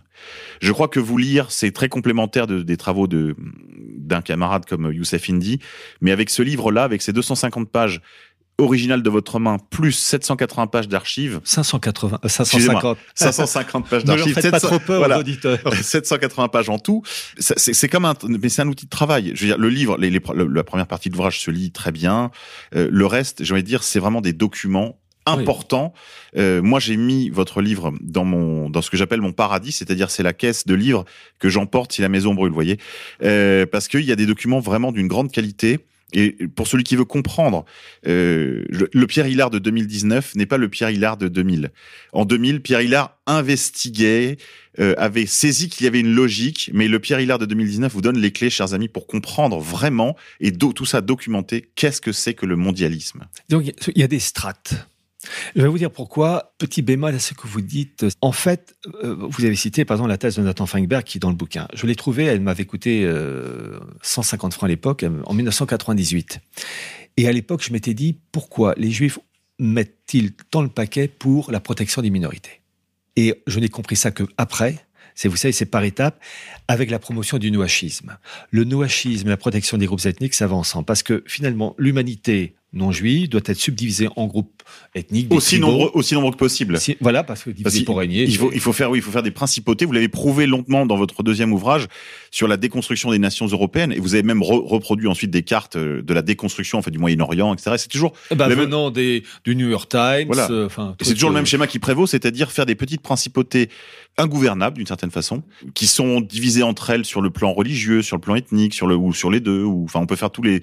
Surtout au Moyen-Orient, on peut on peut tout tout imaginer. Ah, il y a hein. l'embarras du choix. Alors là, c'est l'Orient compliqué comme on dit. Donc on peut avoir une principauté chiite, mais euh... avec un peu de sunnite. Voilà. Et puis rajouter un peu de kurde avec ça. un peu de druze là-dessus, à saupoudrer d'arméniens et puis on est bien. Et mettez quelques wahhabites et c'est bon. Vous savez. tout bon. Mais en fait, c'est ça l'idée, c'est l'ingouvernabilité du monde, sauf évidemment ce grand Israël qui sera, qui ira comme le, le, le, propose enfin le, le schéma biblique du, du Nil jusqu'à l'Euphrate, 15-18, et, qui, voilà, et qui sera seul en fait en mesure de, de dominer euh, une région. Le chaos. Avec une petite remarque, et je vous laisse euh, continuer, c'est que euh, l'idée du Grand Israël, euh, j'ai à titre personnel les carnets complets de Théodore Herzl, ça fait 2000 pages, et il est précisé, volume 2, page 711, ça m'a marqué le passage, euh, que Théodore Herzl souhaite le grand Israël des rives du Nil jusqu'à l'Euphrate. Il reprend, lui, le laïc, euh, le modèle biblique de l'Ancien Testament. C'est très intéressant de voir cette permanence. C'est-à-dire que sous des couverts différents, laïcs, tout ce que vous voulez, il y a une finalité, un grand Israël. Et, chose très intéressante, d'intérieur Herzl, vu un monde juif organisé dans un État, selon le modèle de la République de Venise. C'est là où est né le ghetto. C'est intéressant, intéressant. Enfin, en tout cas, je ne veux pas euh, intimider l'auditeur euh, qui, qui, croit que ces sujets sont trop compliqués. La lecture de ce livre est au contraire un, un, un, guide utile, éclairant sur le chemin de la compréhension du projet mondialiste, parce que justement, on y va étape par étape. On commence déjà par la question de l'Ancien Testament, expliquer ce quel était le projet de Dieu comment finalement les élites du Sanhédrin se sont opposées à ce, en fait, à la, à la, à la, réalisation de la promesse, tout simplement. Avec les éléments, je cite les quatre documents qui vont pervertir euh, les élites, les intelligences, quoi. Sauf Nicodème, hein. mhm. voilà. Et je montre aussi dès la première partie. Je parle d'Esdras euh, qui va foutre à la porte euh, les femmes les étrangères et leurs enfants mariés à des juifs. Protection du sang juif et je montre le parallèle avec les lois de Nuremberg. Mais attention, je précise très, très clairement que les lois de Nuremberg, protection du sang allemand, à première vue qui ressemblent aux lois d'Esdras, Esdras, lui, il veut protéger le peuple juif des influences païennes. Sur le plan, sur le plan religieux. Religieux, pour que le peuple juif soit la couveuse, le réceptacle du Messie. Alors que les nazis, ils sont à des années-lumière. En fait, ils idolâtrent la matière, tout simplement. Voilà, exactement. Là, là, on est dans autre chose. C'est vrai que le, le, le, livre d'Esdras peut paraître très, très cruel, très, très, comme ça. Quoique non. Vous savez, quand on est mal marié, hein.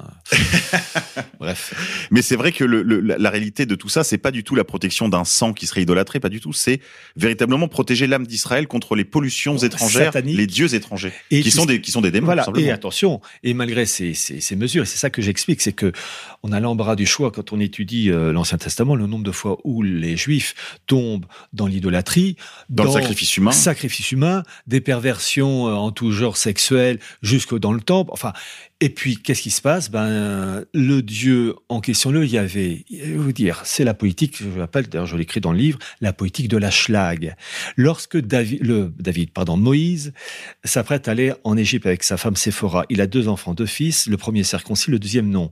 Il y a Dieu ou l'ange exterminateur, c'est selon euh, les traductions qui se présentent devant Moïse, et qui est prêt à le tuer on va dire mais c'est pas gentil, c'est pas gentil. Les gens ne comprennent pas qu'en 2019. Ah, c'est vrai que c'est pas le dieu des démocrates chrétiens. Mais on est oui, on est très très loin du peace and love et on se donne la main, on va discuter.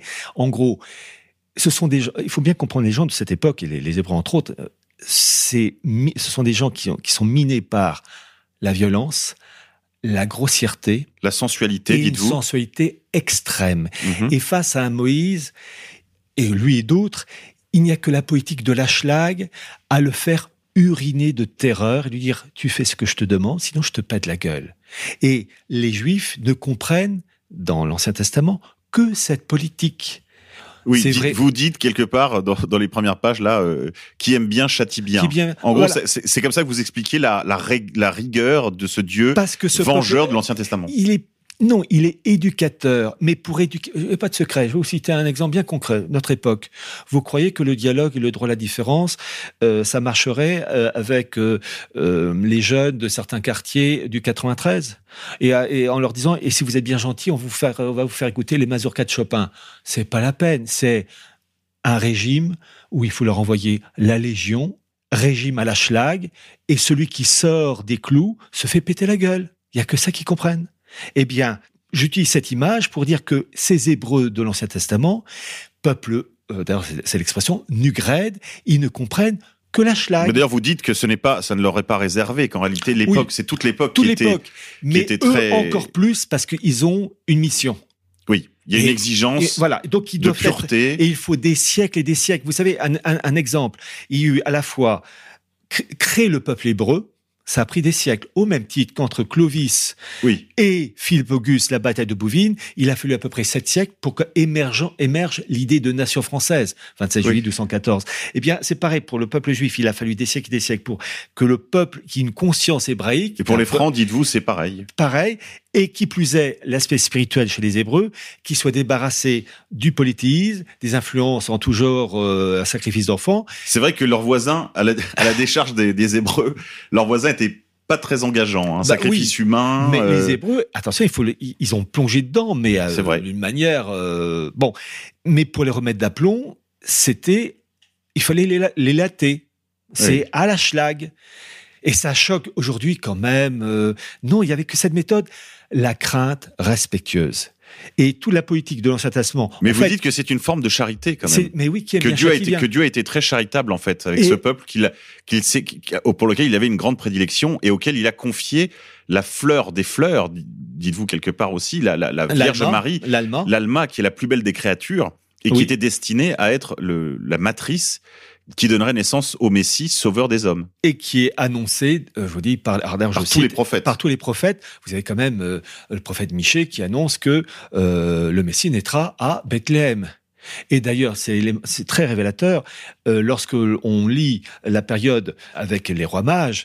Hérode est tellement bouleversé que lui et les élites disent bien, mais oui, effectivement, il est dit que euh, le Messie doit naître à Bethléem. Donc, Bethléem, il- la féconde, doit, doit Ah oui. donner un Messie. ouais. D'où le massacre avec euh, le massacre innocents, des, ouais. des- des innocents pour dé- euh, désinfecter le coin. Voilà, c'est en fait c'est ça qui est frappant. Les élites juives de cette époque sont parfaitement au courant. Elles ne s'opposent jamais aux préceptes de l'Ancien Testament. Elles s'opposent aux personnes qui prétendent euh, euh, en être. Par exemple, lorsque Saint Jean-Baptiste, euh, de par sa, sa perfection, fait croire d'une certaine manière qu'il est le Messie, les élites vont le voir, enfin ils envoient les Sanhédrins qui envoyé euh, une légation, et euh, est-ce que tu es le Messie? Donc ils croient au Messie, ils rejettent pas le concept, ils y croient. Et Saint Jean-Baptiste dit, bah non, c'est pas moi, je n'ai même pas l'honneur de dénouer les, les sandales. Quand le Christ est devant Sanhédrin, est-ce que tu es le Fils de Dieu? Ils sont d'accord, il y aura bien un fils de Dieu, mais est-ce que c'est toi? Et l'autre qui dit oui, bon bah c'est râpé, tu, tu vas, on va t'envoyer euh, sur la sur la croix. Enfin, donc en fait, ce sont des gens formés, informés, mais qui refusent devant ben, le, le Messie de, de, de reconnaître d'où ensuite la rébellion, d'où avec euh, euh, Akiba, le rabbin Akiba, Shimon Bar Koba, 132-135, qui va euh, nitrater au moins une ou deux légions romaines et qui se présente comme le Messie. Et d'ailleurs, on peut déjà citer de l'époque de Saint-Pierre Simon le magicien, Simon le qui est magicien. le premier maran. Qui, puisque en fait, il y a deux choses. Il veut connaître les tours de magie entre guillemets de Saint-Pierre, et puis il veut se faire du fric. Voilà. Et puis il va s'élever dans le ciel. Et puis Saint-Pierre prononce parole, il se casse sa figure. Donc on a déjà tout le début, toute la représentation de la lutte de la synagogue avec les répercussions d'ordre spirituel et politique. Et lorsque je parlais, enfin, Oui, ça c'est vrai que c'est les, ap- les chapitres qui suivent. voilà. Vous, vous, Mais la monnaie mondiale n'est que la conséquence de la politique de la synagogue qui va de pair avec une religion mondiale. Tout ça, c'est lié. Et c'est ça que j'ai essayé d'expliquer. C'est lié. Alors, il faut pas être trop rapide pour l'auditeur. Il faut pas qu'il croie que vous êtes un homme euh, de des explications simples. Au contraire, vous êtes dans la complexité. Vous montrez bien qu'il n'y a pas de que tout ça est très traversé de contradictions, que les factions se disputent beaucoup entre elles, que les choses se font petit à petit, mais toujours de façon, je dirais, très factuelle, comme je le disais en début d'émission. Oui, il y a il y a des causes à tout cela. Vous les examinez au cours des trois autres parties de ce livre en particulier. Bah, vous traversez le, les siècles, hein, donc vous parlez en deuxième partie de la, on va dire de, de, de Clovis jusqu'à la monarchie française, voilà, voilà. jusqu'à la Révolution française. Et là, vous commencez à élaborer. Et je pense que là, c'est un point important parce qu'on parlait tout à l'heure de Sabata et Séville et de et de Jacob Frank. Vous parlez des, des, des responsabilités de cette cabale tout à fait particulière dans les origines philosophiques de la Révolution française. C'est-à-dire que la Révolution française comme euh, comme conspiration, la Révolution française comme complot contre le kélipote de la royauté française, contre cette impureté constitutive qu'est la France, cet obstacle sur la réalisation des temps messianiques. Ça doit il sauter. fallait l'abattre. Il fallait l'abattre. que ça saute. Voilà. Et, là, je crois qu'on n'est pas du tout dans la, je dire, dans le conspirationnisme de bas étage. C'est simplement, là, c'est de l'histoire secrète. C'est vrai que c'est une histoire qui est méconnue des historiens, mais vous montrez le chemin, vous montrez déjà la méthode, comment on peut examiner ces événements à la lumière des, de, du, du la seule chose qui compte en histoire, les documents. Ah oui, ça c'est une règle d'or. Euh, bien comprendre que, alors, lorsqu'on parle de la révolution de 89, c'est beaucoup plus dur que d'expliquer cette révolution, cette bascule, que la révolution bolchevique de 1917. La révolution bolchevique euh, 1917, quand vous avez lu, euh, et c'est ce que j'ai fait, les deux tomes de Solzhenitsyn, de siècle ensemble, c'est facile, 80% des révolutionnaires russes sont en fait juifs. Yagoda, Kaganovitch, et bon, et les révolutionnaires de Hongrie, Béla Kun, Karl Liebknecht et Rosa Luxembourg euh, en Allemagne sont juifs. Donc c'est, dire, il y a une marque juive. Ce serait euh, faire preuve d'une malhonnêteté complète de nier la marque juive de la révolution bolchevique. Euh, le premier ambassadeur euh, soviétique en France en 1925 s'appelle Christian Gregorovitch euh, Rakowski. Et Il y a un livre très important là, qui, qui, est, mainstream, hein, qui s'intitule euh, euh, L'étoile rouge de David, pour montrer justement l'implication sans langue française. Là, J'ai pas toutes les références, mais vous pourrez trouver ça facilement sur les internets. Il y a une historiographie de la présence juive, de l'influence juive dans le dans le dans le communisme, dans le bolchevisme. D'une manière écrasante. Et là, j'en profite pour vous signaler la parution d'ici une dizaine de jours aux éditions Saint-Rémy de l'ouvrage de Michael Jones, un, universitaire américain qui écrit un, un livre extraordinaire dont j'ai eu le privilège de faire la préface sur l'impact des révolutionnaires juifs dans l'histoire du monde. Euh, sur 2000 ans, le bouquin est un chef-d'œuvre, c'est plus qu'un livre euh, qu'il faut acheter, c'est carrément un placement. Tellement ce livre est remarquable, et donc j'invite euh, les personnes à se le procurer. Mais ce que vous Euh, dites, la pierre, ce que vous dites, la pierre, je veux dire, c'est reconnu même par l'encyclopédia Oui. Judaïca. Oui. Dire, Si on, si on se réfère Mais à on ne lit l'heure, pas tellement au journal de 20 heures. Non, on le dit pas tellement au journal de 20 heures. Voilà. C'est vrai que parce que parce que tout ça renverrait au concept un petit peu conspirationniste de euh, judéo-bolchevisme, un concept un peu polémique, avec une grosse charge polémique. Et évidemment, on, on voudrait nous réduire à cette caricature, mais c'est pas le sujet. Euh, il, il s'agit pas ici de slogan. On parle d'histoire. On parle d'établir des et faits. d'hommes. Et d'hommes qui ont un nom, euh, des noms, bah, Trotsky, Bronstein, ça sent pas le- l'esprit russe. Bon. Et donc, la révolution bolchevique, et euh, surtout quand on lit, comme je, je disais, Solzhenitsyn de siècle ensemble, c'est facile à, enfin, facile entre guillemets à comprendre, à comprendre les origines et les acteurs. La révolution de 1789 sont pas des juifs. Les Danton, Marat, Saint-Just, Camille Desmoulins, l'abbé Grégoire, l'abbé Seyel, ce sont de bons goy, si entre guillemets. Euh, Il n'y a pas. Il y a un doute. J'aurais un doute sur, Marat et sur sur, Robespierre. Klutz. Alors, Mais après, on va pas faire la liste des, des, des circoncis ou des non circoncis. Mais les, ce qui est intéressant, c'est plutôt les influences philosophiques, intellectuelles, spirituelles. En fait, il y a un livre qui va sortir aussi dans quelques temps, dont j'ai fait la préface sur Anarchadis Klotz. Et en particulier, j'ai eu la possibilité de lire les archives israélites qui vont de 1840 à 1935. Et en particulier, les archives de l'année 1889 pour le centenaire de la Révolution et celui de 1891 pour le centenaire de la naturalisation des Juifs en septembre 1791. Et Sujet sur lequel ont écrit longuement les frères Lehmann. les frères Lehmann. Mais j'ai eu la chance d'aller directement sur les originaux qui sont en microfilm, hein, pour la petite histoire. Donc j'ai passé des heures et des heures à prendre des notes, à scanner tout ça, bon bref. Et ils se posent, ce sont des érudits juifs, euh, les archivés israélites, ils se posent énormément de questions sur Robespierre dont ils n'arrivent pas à trouver l'origine. Il dit simplement il y a quatre noms possibles. Il donne quatre noms, euh, quatre euh, styles d'orthographe. Robert Spier, R-O-B-E-R-T-Z. Et donc il se pose des questions. Mais mis à part lui, euh, les maras, mais l'essentiel, à la différence de la révolution bolchevique, ce sont des goy. Bon. Et en fait, ce que j'ai voulu expliquer, c'est que les esprits. Il faudrait plutôt aller chercher du côté des, des idées, là, oui. Voilà. Plutôt du les côté des loges, d'ailleurs. mentalités, les mentalités de ces révolutionnaires Sont ce, ce talmudisées. talmudisées. Kabbalistiques. Je vais prendre l'expression de l'éthologue autrichien Konrad Lorenz, qui parlait de la méthode d'imprégnation. Vous savez, ces fameuses oies, enfin les oisons, les petits, quand le premier mouvement qu'ils voient en sortant de l'œuf, ils considèrent ça comme leur mère. Bah, quand c'est un être humain, c'est papa ou maman. Voilà.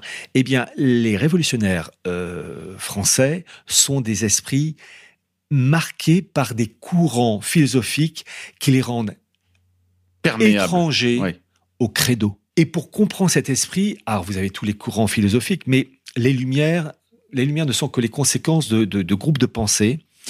Alors, on cite toujours la franc-maçonnerie 1717 euh, euh, avec James Anderson et Jean Théophile des Aguliers, deux Anglais. Des Aguliers, en fait, est un descendant du Huguenot français, naturalisé anglais. Cette maçonnerie qui, en fait, vient des courants style Rose-Croix, etc.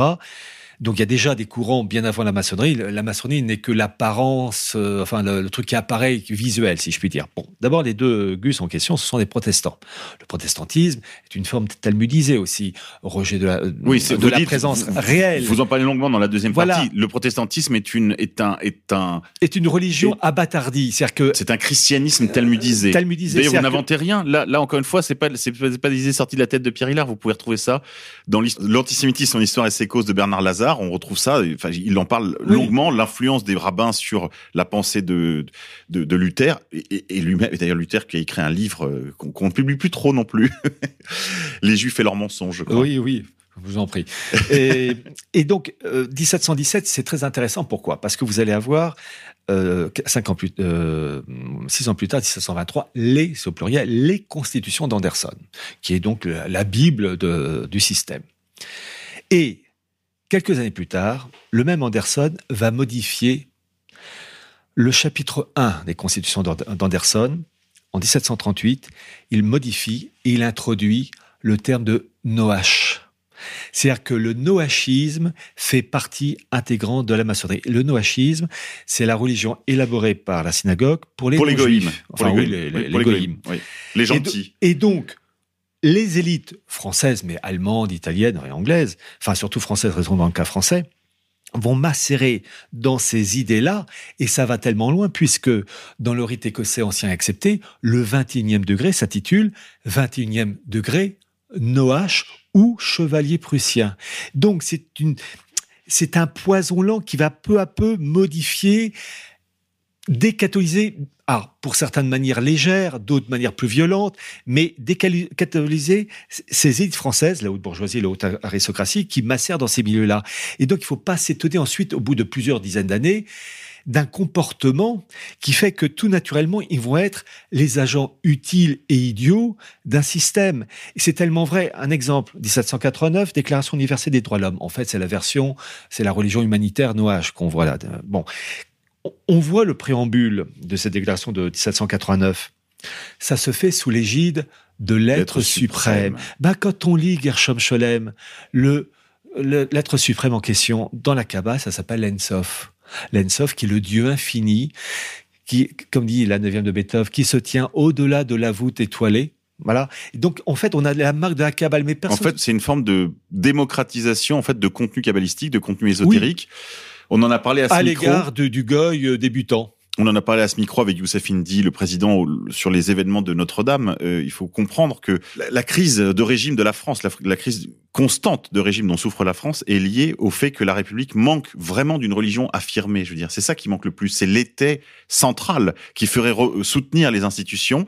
Et cette religion, on le sait, c'est cette religion euh, laïque en fait, cette laïcité dont parle l'ancien ministre de l'Éducation nationale, Payon, qui, Payon, qui est un, un, héritier en fait d'Anacarsis spirituels d'Anacarsis Cloutz. Et là, on voit une vraie, une vraie filiation. On, on connaît maintenant, grâce aux travaux de Youssef Indy, mais les vôtres et ceux d'autres encore, de Gershon Shalom, etc. On sait qu'il y a vraiment une cause euh, idéologique à la formulation de la théorie, on va dire laïciste française, dans les contenus franquistes, sabbataïstes, kabbalistiques en fait, c'est une, c'est le noachisme, dites-vous, à l'usage des tout simplement. Oui, et le, en fait, la Déclaration universelle des droits de l'homme euh, s'appuie sur donc des, des, référents noach. Mais je précise une chose la religion noach pour donc euh, les, c'est une religion qui permet de mettre en place, et là je reprends l'expression d'un rabbin, le rabbin Ben Amozeg, le catholicisme d'Israël, c'est-à-dire un Dieu unique ou être suprême, euh, rejet du sacerdoce, rejet de la Sainte Trinité, etc. Et donc, le catholicisme, hein, il doit être épuré de ses souillures, ses kélipotes. Et je précise toujours, le problème n'existe pas dans l'islam. Car l'islam. Oui, faisons un arrêt sur l'islam. C'est un point intéressant, il me bah, semble. Disons que là aussi, je, il faut se mettre à la place d'un musulman qui entend ça, qui peut sursauter et se sentir blessé. Je ne veux pas blesser. D'ailleurs, on, on ne doit jamais blesser quelqu'un quand on n'est pas d'accord. Mais il faut constater que, et d'ailleurs ce que dit entre autres Ben mais il n'y a pas que lui, que les fondamentaux de l'islam ne heurtent pas le noachisme. Le On va dire qu'ils sont presque, c'est comme si l'islam avait été prétaillé alors, pour, pour, pour convenir à une forme de, de, de religion, enfin, à destination des non-juifs, c'est déjà une forme de talmudisme à l'usage des non-juifs. Très sommaire, bien sûr. Mais il n'y a, pas, y a pas la notion de péché originel, par exemple. Et oui, parce que c'est la base de tout pour le catholicisme, puisque ça ça oblige le Christ, si je puis dire, à venir euh, se mettre. Euh, Même si le Christ est reconnu en islam comme un prophète. Oui, mais le, mais le Christ n'a pas de, à, une, auguste mission religieuse. Mais il n'a plus de mission sotériologique. Mais il n'est pas le Messie, l'union hypostatique, vrai homme et vrai Dieu. Mahomet est un être extraordinaire dans la religion musulmane. C'est un homme. Et donc, c'est ça qui est frappant, c'est que le, les principes clés du nouachisme un exemple tout bête, quand vous récitez le Je vous salue Marie, à un moment donné, vous dites Sainte Marie, Mère de Dieu, priez pour nous, etc. Déjà, dans l'islam, dans l'islam, Marie est une femme remarquable et remarquée, mais canonisée sainte, ça n'existe pas dans l'islam. Et est-ce que Marie est la mère d'Allah dans l'islam? Non, ce serait, ce serait une horreur, bien sûr. Évidemment non. Dans le catholicisme, oui. Et donc quand on voit tous les principes clés du catholicisme, on voit qu'ils sont en opposition avec le noachisme, d'où cette volonté de faire le catholicisme d'Israël. En revanche, quand on reprend les principes clés du noachisme et les principes clés de l'islam, eh ben, il n'y a pas d'opposition. Même sur les points clés. Lors d'une interview il y a quelques années déjà, Pierre, vous avez rappelé que les musulmans étaient probablement l'ère civilisationnelle la mieux disposée à résister au mondialisme. Oui, je l'ai écrit dans Archives du mondialisme. Je le dis encore parce que simplement c'est factuel. En règle générale, je dis en règle générale, les familles musulmanes respectent, euh, j'allais dire, la, la version normale de la famille un homme, une femme. C'est il y a encore une en général dans les une naturalité euh, des choses. ben, euh, la cellule de base, c'est un homme, une femme. Et donc c'est pourquoi je dis que indirectement, euh, ces populations musulmanes sont un frein au mondialisme qui veut, lui, la destruction de ces familles classiques traditionnelles.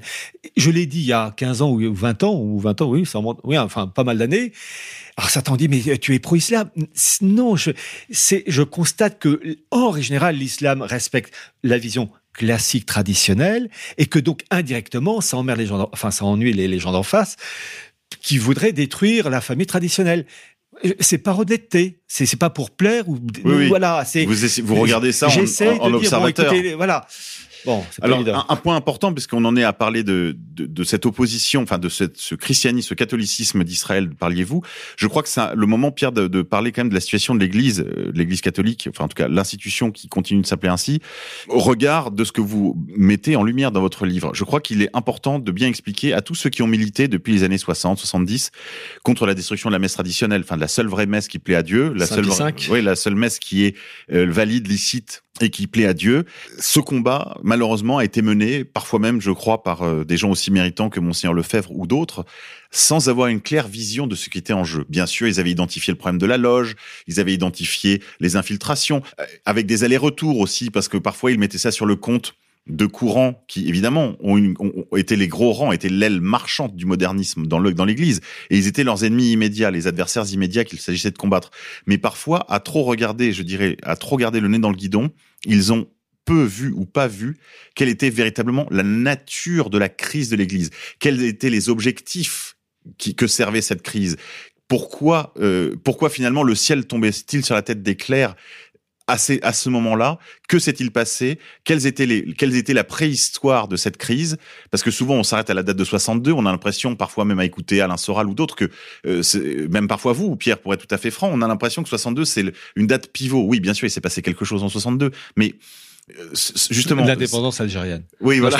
il s'est- pas- passé quelque chose, mais euh, justement, est-ce que c'est l'occasion, je crois, avec la sortie de ce livre important, d'expliquer à nos amis qui se battent pour la vraie messe, qui se battent pour la transmission de la vraie foi de nos pères, leur expliquer quelle est la véritable nature de la crise de l'Église. Je crois que personne ne l'a jamais fait, et je crois que c'est le moment de dire à nos Bah, amis c'est dans le livre. catholiques traditionnalistes qu'il y a, il est très important pour pouvoir résoudre un problème d'abord de faire les bons diagnostics. Et Alors, je voir les causes. Je crois, Pierre, que jusqu'à présent, personne n'avait voulu vraiment poser la question de la crise de l'Église dans les termes dans lesquels vous les posez dans ce livre.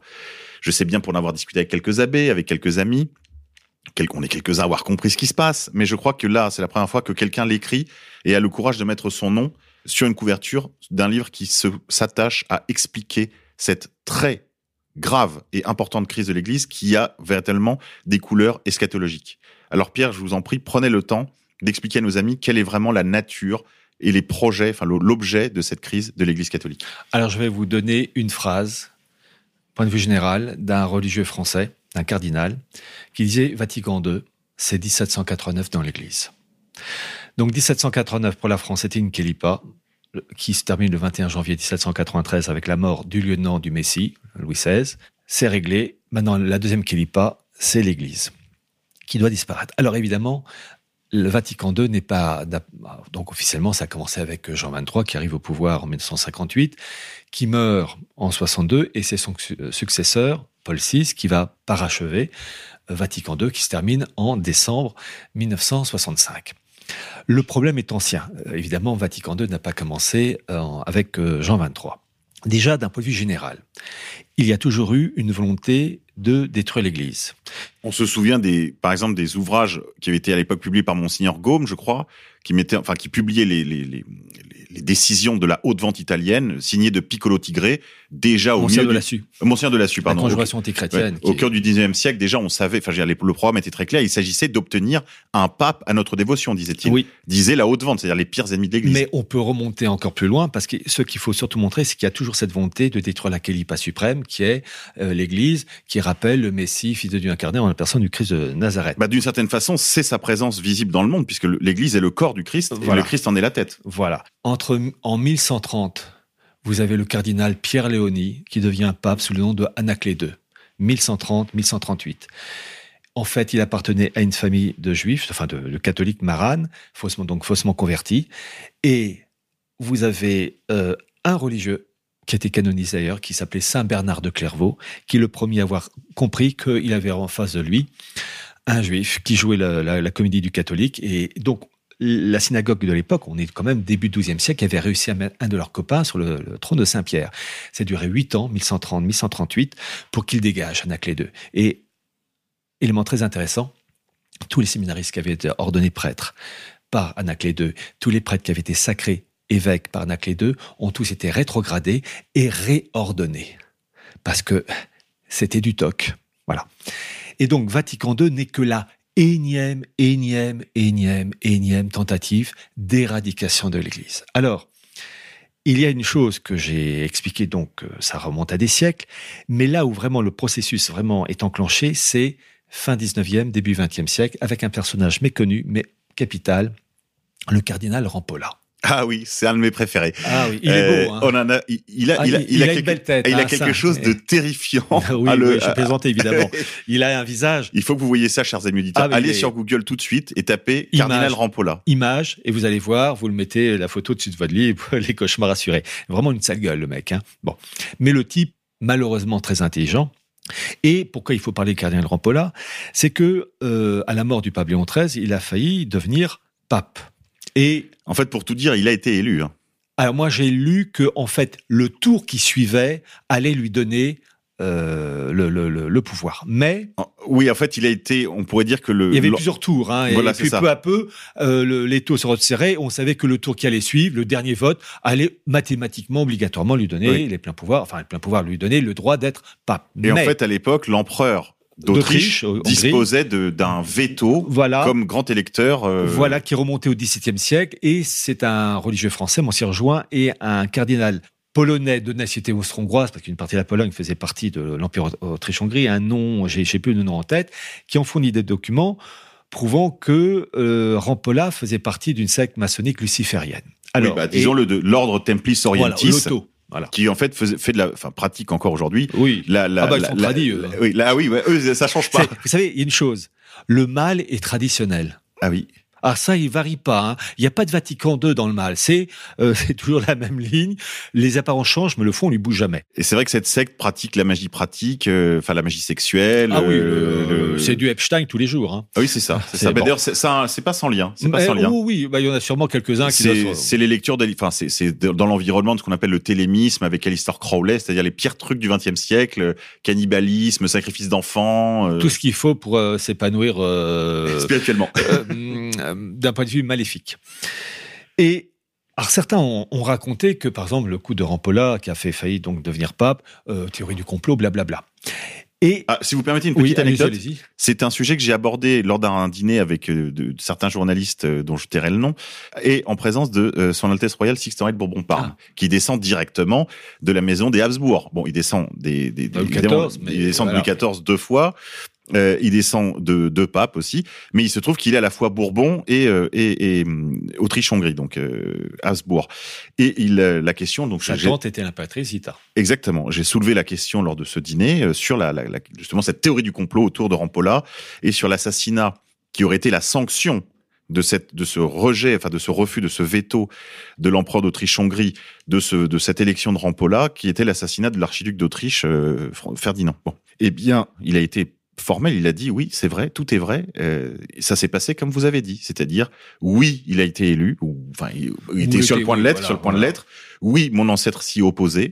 Euh, et oui, euh, mon aïeul, enfin, mon, a été assassiné en punition de cette, de cette euh, Retour à l'envoyeur. Exactement. Alors, euh, information très intéressante. Je vous disais tout à l'heure que j'ai la chance d'avoir les carnets complets de Theodor Herzl, en- les cinq volumes de 1000 pages, et il y a des photos en noir et blanc de, de Herzl qui se trouve une des photos dans mon bouquin Archives du mondialisme, et il y a un passage consacré à Rampolla. Et ce passage, je l'ai mis sous la photo de Herzl, où il est indiqué que effectivement Rampolla euh, allait devenir pape, mais que euh, l'Autriche des Habsbourg s'y est opposée. Donc c'est très intéressant de voir que Théodore Herzl, fondateur du sionisme, un personnage éminemment important, eux-mêmes reconnaissent, l'ennemi, si je puis dire, reconnaît euh, que eff- effectivement euh, Rampolla allait gagner euh, le trône de Saint-Pierre. Et puis, a aussi l'autre élément, et je crois que c'est la première fois que c'est sorti en, France, la première fois où je suis allé à Rome, un bon touriste de base, je vais aller visiter le Vatican, et je vais dans la salle des papes, salle des papes avec la statue de Saint-Pierre, le premier patron, et puis sur la droite, quand on rentre, toute la liste des papes de Saint-Pierre jusqu'à Jean-Paul II, très bien. Je, tourne la tête sur la gauche, et là, je vois le buste Le buste de qui? Le buste de qui? Le message en dessous, le gravé dans le marbre. Il y a cinq ou six photos euh, dans le bouquin en couleur. Eh bien, c'était le cardinal Rampolla, buste mis en 1914, donc pas par Saint Pédis, hein, mais par Benoît XV, la Chiesa, qui avait été euh, à l'annonciature de, de Madrid euh, avec Rampolla. Donc, c'est très intéressant de voir que cette salle réservée au pape. Il y a un invité surprise. Il y a un invité surprise. En 2000 ans d'histoire de l'Église, vous avez eu des milliers et des milliers de cardinaux. Pourquoi lui a le droit Exactement. et pas les autres? Ben, Quand on connaît l'histoire, voilà. Donc on, on voit qu'il y a eu un, un truc. Et Rampolla, et ça c'est une découverte que j'ai faite, qui est dans la conclusion du livre, parce que le document je l'ai eu à la dernière minute. Pour comprendre le mondialisme, il y a le spirituel et le temporel. C'est le principe de la mâchoire supérieure, inférieure, les deux jambes, etc. euh, côté équilibre. Et les mandibules. Ou les deux, les deux triangles de l'étoile de, Euh, de Salomon. Voilà. On va, on va l'appeler comme ça. Du bouclier, de- du bouclier de David. Voilà. Or, j'ai eu la, la- la chance de tomber sur une pièce d'archives consacrée à Joseph Rettinger. Joseph Rettinger, c'est le Rampolla des affaires temporelles. C'est lui, bien plus important que Jean Monnet, euh, Schumann ou euh, qui sont déjà en eux-mêmes des personnages très importants. Mais Rettinger, c'est le pape du, dans le domaine temporel, euh, 1880 et quelques, 1962 ou 60, enfin bref. Et c'est lui qui est à l'origine de tout. Le, la fameuse réunion de La Haye, de mai 48, le congrès de La Haye, c'est lui. D'ailleurs, c'est simple, je vous donne une, source. Le, le site des archives de l'Union européenne, www.cvce.eu et vous aurez entre autres les Rampo- euh, Rettinger et toute son activité pour poser les jalons donnant naissance à la CE. Voilà, vraiment, euh, il, il a. Je crois que c'est un point très important parce que ça a fait l'actualité. Enfin, ça, ça aurait dû faire l'actualité au moment de la sortie du livre de Philippe de Villiers qui a, je le dis par parenthèse, a aimablement je sais pas si le mot pillé est très aimable, mais en tout cas, il s'est librement inspiré de vos travaux, ainsi que ceux d'autres d'autres contributeurs à, à, la cause nationale, et qui parle de tout le monde finalement, sauf de Strettinger. Il le cite. Alors, pour être honnête, lors d'une émission avec Thierry Ardisson, Philippe de Villiers cite Rettinger une fois. C'est vrai. Mais, c'est survolé. Alors en que, fait, en fait, c'est le, clé. c'est le sujet central. C'est comme parler de l'Union européenne sans parler de Koudenov Kalergi. Voilà. Oui. Euh, et Rettinger, alors lui, c'est le grand Manitou qui déjà agissait avant la Seconde Guerre mondiale, puisqu'il était au service du président mexicain Franc Mac lors de la guerre des Cristeros. Donc déjà ça, bon. Et euh, lors de la Seconde Guerre mondiale, euh, le Sikorski, le patron des, enfin le, dirigeant polonais, euh, la Pologne en résistance à, Londres, le bras droit de Sikorski, c'était Rettinger. Et Sikorski avait des doutes sur l'affaire de Katyn. Il avait des documents, manque de poule, un accident d'avion et Rettinger, ah, Rettinger c'est un grand destructeur de calipote, lui. Hein. Ah oui, alors lui, lui, lui, il est vraiment voué. Il nitrate, hein, il nitrate. Hein. Lui, il est voué à la, à, à la Ah, réparation ouais, ouais, du monde, au C'est la javel, mais alors euh, dans tous les coins. Lui, il est là pour réparer le monde. Ah oui. Se débarrasser de toutes les calipotes, Oui. les églises, les nations. Ah oui, il a un CV terrible et et d'ailleurs, il accompagnait toujours Sikorski. Et là, euh, lorsqu'il y a eu l'accident, ah, bah, je vais rester à Gibraltar. Bon, bref. Euh, bon. Il y a des gens qui ont vraiment, vraiment beaucoup, beaucoup de chance. Voilà, c'est bon. Et pourquoi je parle de Rettinger?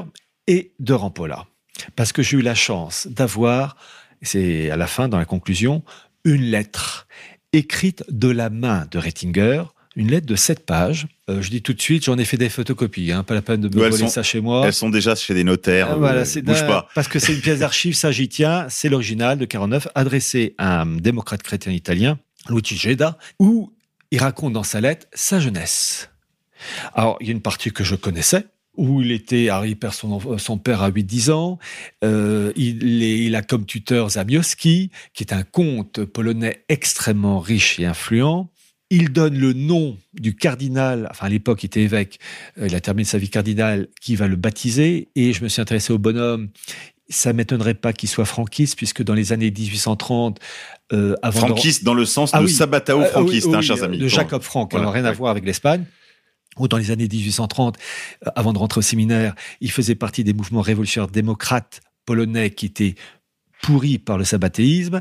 Il se fait arrêter, condamné à mort, il est gracié, puis ensuite il rentre au séminaire. Donc ça m'étonnerait pas. Mais surtout, dans cette lettre, il raconte qu'il était animé d'une grande foi catholique, blabla, et qu'il va, à l'âge de 18 ans, en 1906, intégrer la prestigieuse école pontificale qui forme les diplomates.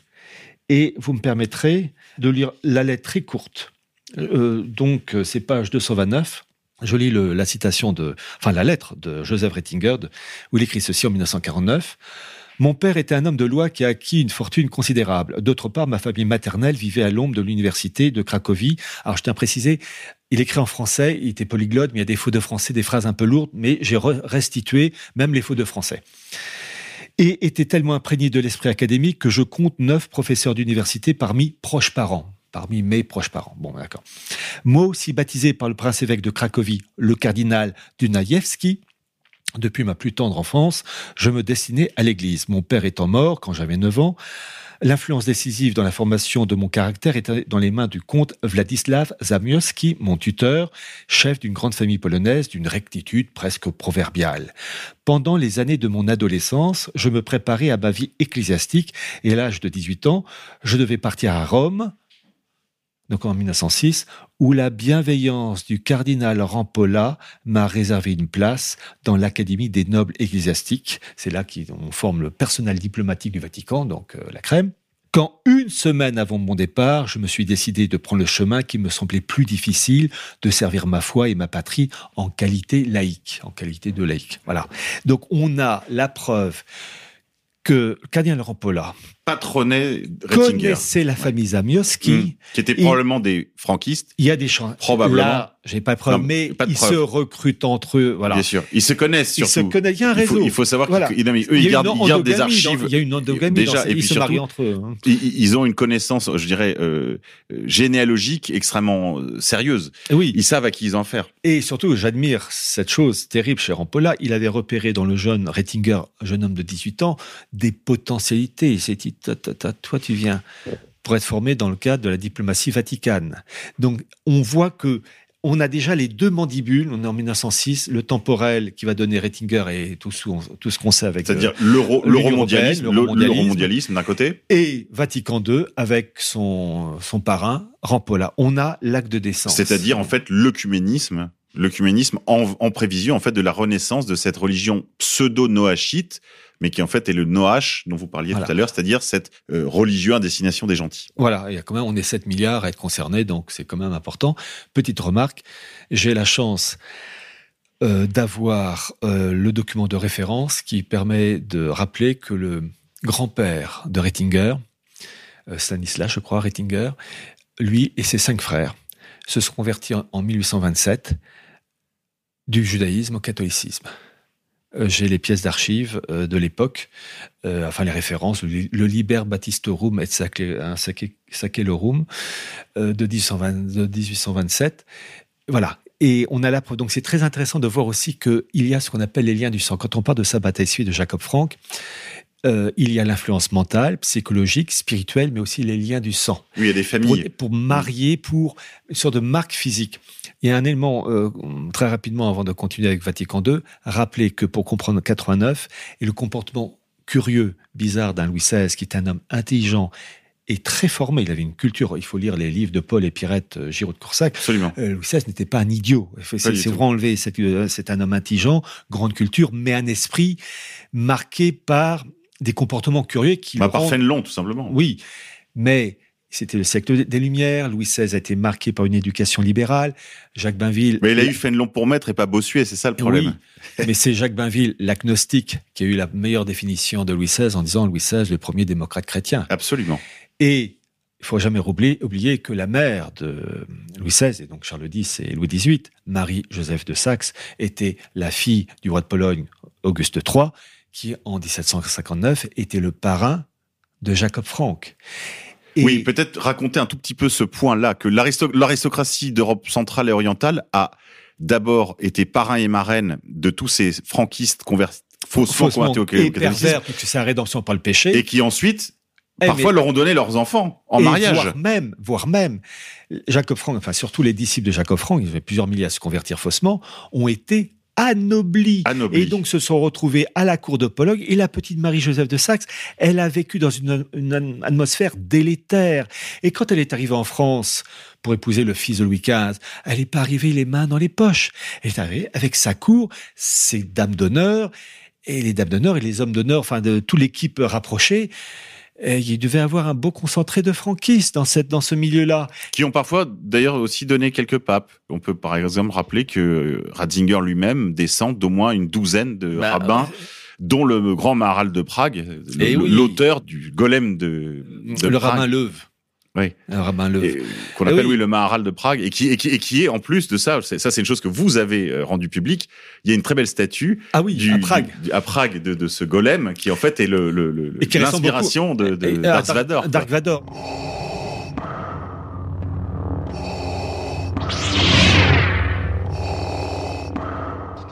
Et d'ailleurs, c'est si vrai que lorsque euh, lorsque vous regardez la poitrine de Dark Vador, il porte quelque chose qui ressemble à ce qu'on appelle le Hochem. Le Hochem, c'est le pectoral du grand prêtre. Absolument. Et il y a des inscriptions bizarres qui ressemblent à de l'hébreu. Et un jour, j'avais demandé à quelqu'un qui connaissait l'hébreu, mais tu peux me traduire?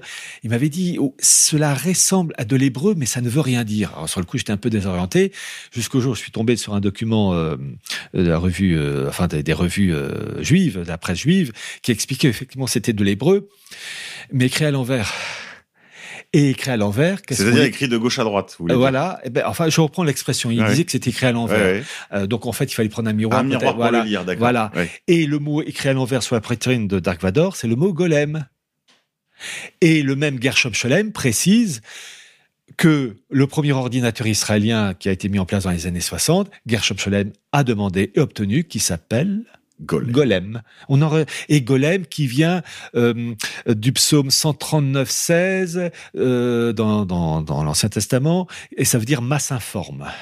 C'est très intéressant de voir que les élites juives ont la mémoire longue, très longue. Ce qui s'est passé il y a 500 ans, il y a 1000 ans, il y a 2000 Il faut récupérer le coup, les gars. Alors que nous, hein, quoi, euh, déjà avant-hier, je sais pas ce que j'ai fait. Enfin, voilà, vous, je caricature. La mémoire longue. Revenons-en à notre crise dans l'église, Pierre. Oui. Quel, euh, quel Alors, est le sens donc, profond de cette crise dans l'église? Rampolla a euh, donc, j'allais dire, il, il a construit l'échiquier qui a permis ensuite L'avènement des Montigny. des Montigny, en sachant que je parlais de l'école des nobles ecclésiastiques que Rettinger aurait dû fréquenter, Montigny est passé par là. Bon. Donc, tout ça, ça... Montigny, c'est la revanche, en fait, de Rampolla. ah oui, mais il y a Montigny, il y a tous les, les autres, etc. Et j'ai publié, entre autres, un document italien, traduit en français.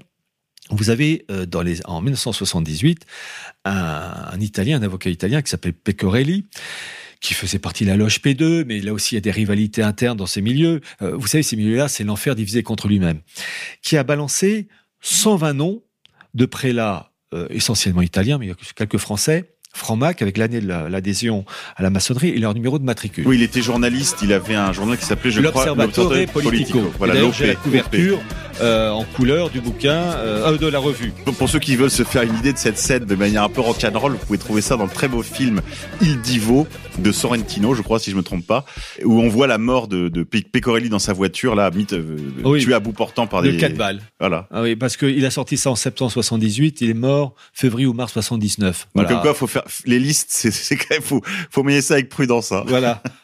Et en particulier la liste Pecorelli, on peut la trouver sur Internet, mais ce sont des listes en français et on peut vous dire, on a ajouté des noms, on a ou bien carrément inventé. Là, j'ai pris la, la version l'original en italien, euh, qui a donc valu la mort de, de Pecorelli. Et c'est très intéressant de voir que dans la liste alphabétique, vous avez entre autres l'évêque Bunini. C'est lui qui a fait euh, la réforme euh, au sein de, de Vatican II. Et Il est d'ailleurs accusé, je ne sais pas si c'est prouvé, mais il est accusé, il a été accusé par Emmanuel Ratier dans son livre sur le Bnaibrit d'être euh, lui aussi un, un maran. Comme Monseigneur Béat d'ailleurs. Oui, alors, alors là, je vais reprendre les textes officiels. À titre personnel, j'ai tendance à croire que Béat, cardinal Béat, était un marade. Cependant, je n'ai jamais pu trouver la preuve absolue. Et vous, vous êtes l'historien et il vous faut des preuves. Voilà. Vous avez raison. Disons Pierre. que l'hypothèse tient la route. Alors là, c'est dans l'Atlas du mondialisme. J'ai publié euh, le document de la revue Look, qui est sorti en janvier 66. Re- revue Look qui tirait à plus de 7 millions d'exemplaires.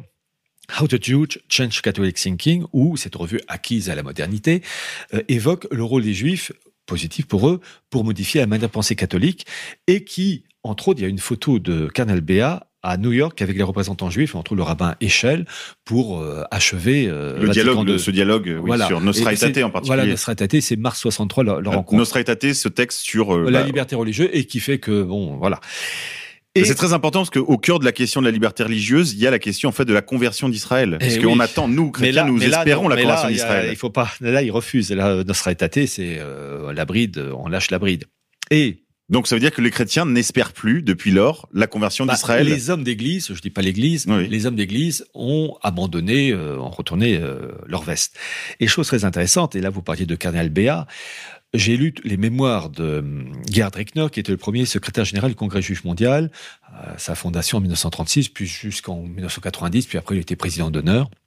Il a écrit ses mémoires et il évoque cette supposition que Béat était d'origine juive. Il dit c'est faux. Mais il évoque effectivement le culprit courait. En revanche, ajoute-t-il, les deux acolytes du colonel Béat, Österreicher et Baum, c'était bien des juifs convertis. Et là, il le dit, mais vraiment, il explique, euh, c'est dans la thèse monnaie, il explique d'où ils venaient, leur formation, et il ajoute même cette précision, en parlant du père Baum, qu'il connaissait très bien, puisque euh, à l'époque, quand il était juif, on fréquentait la même école à Berlin avec les mêmes profs.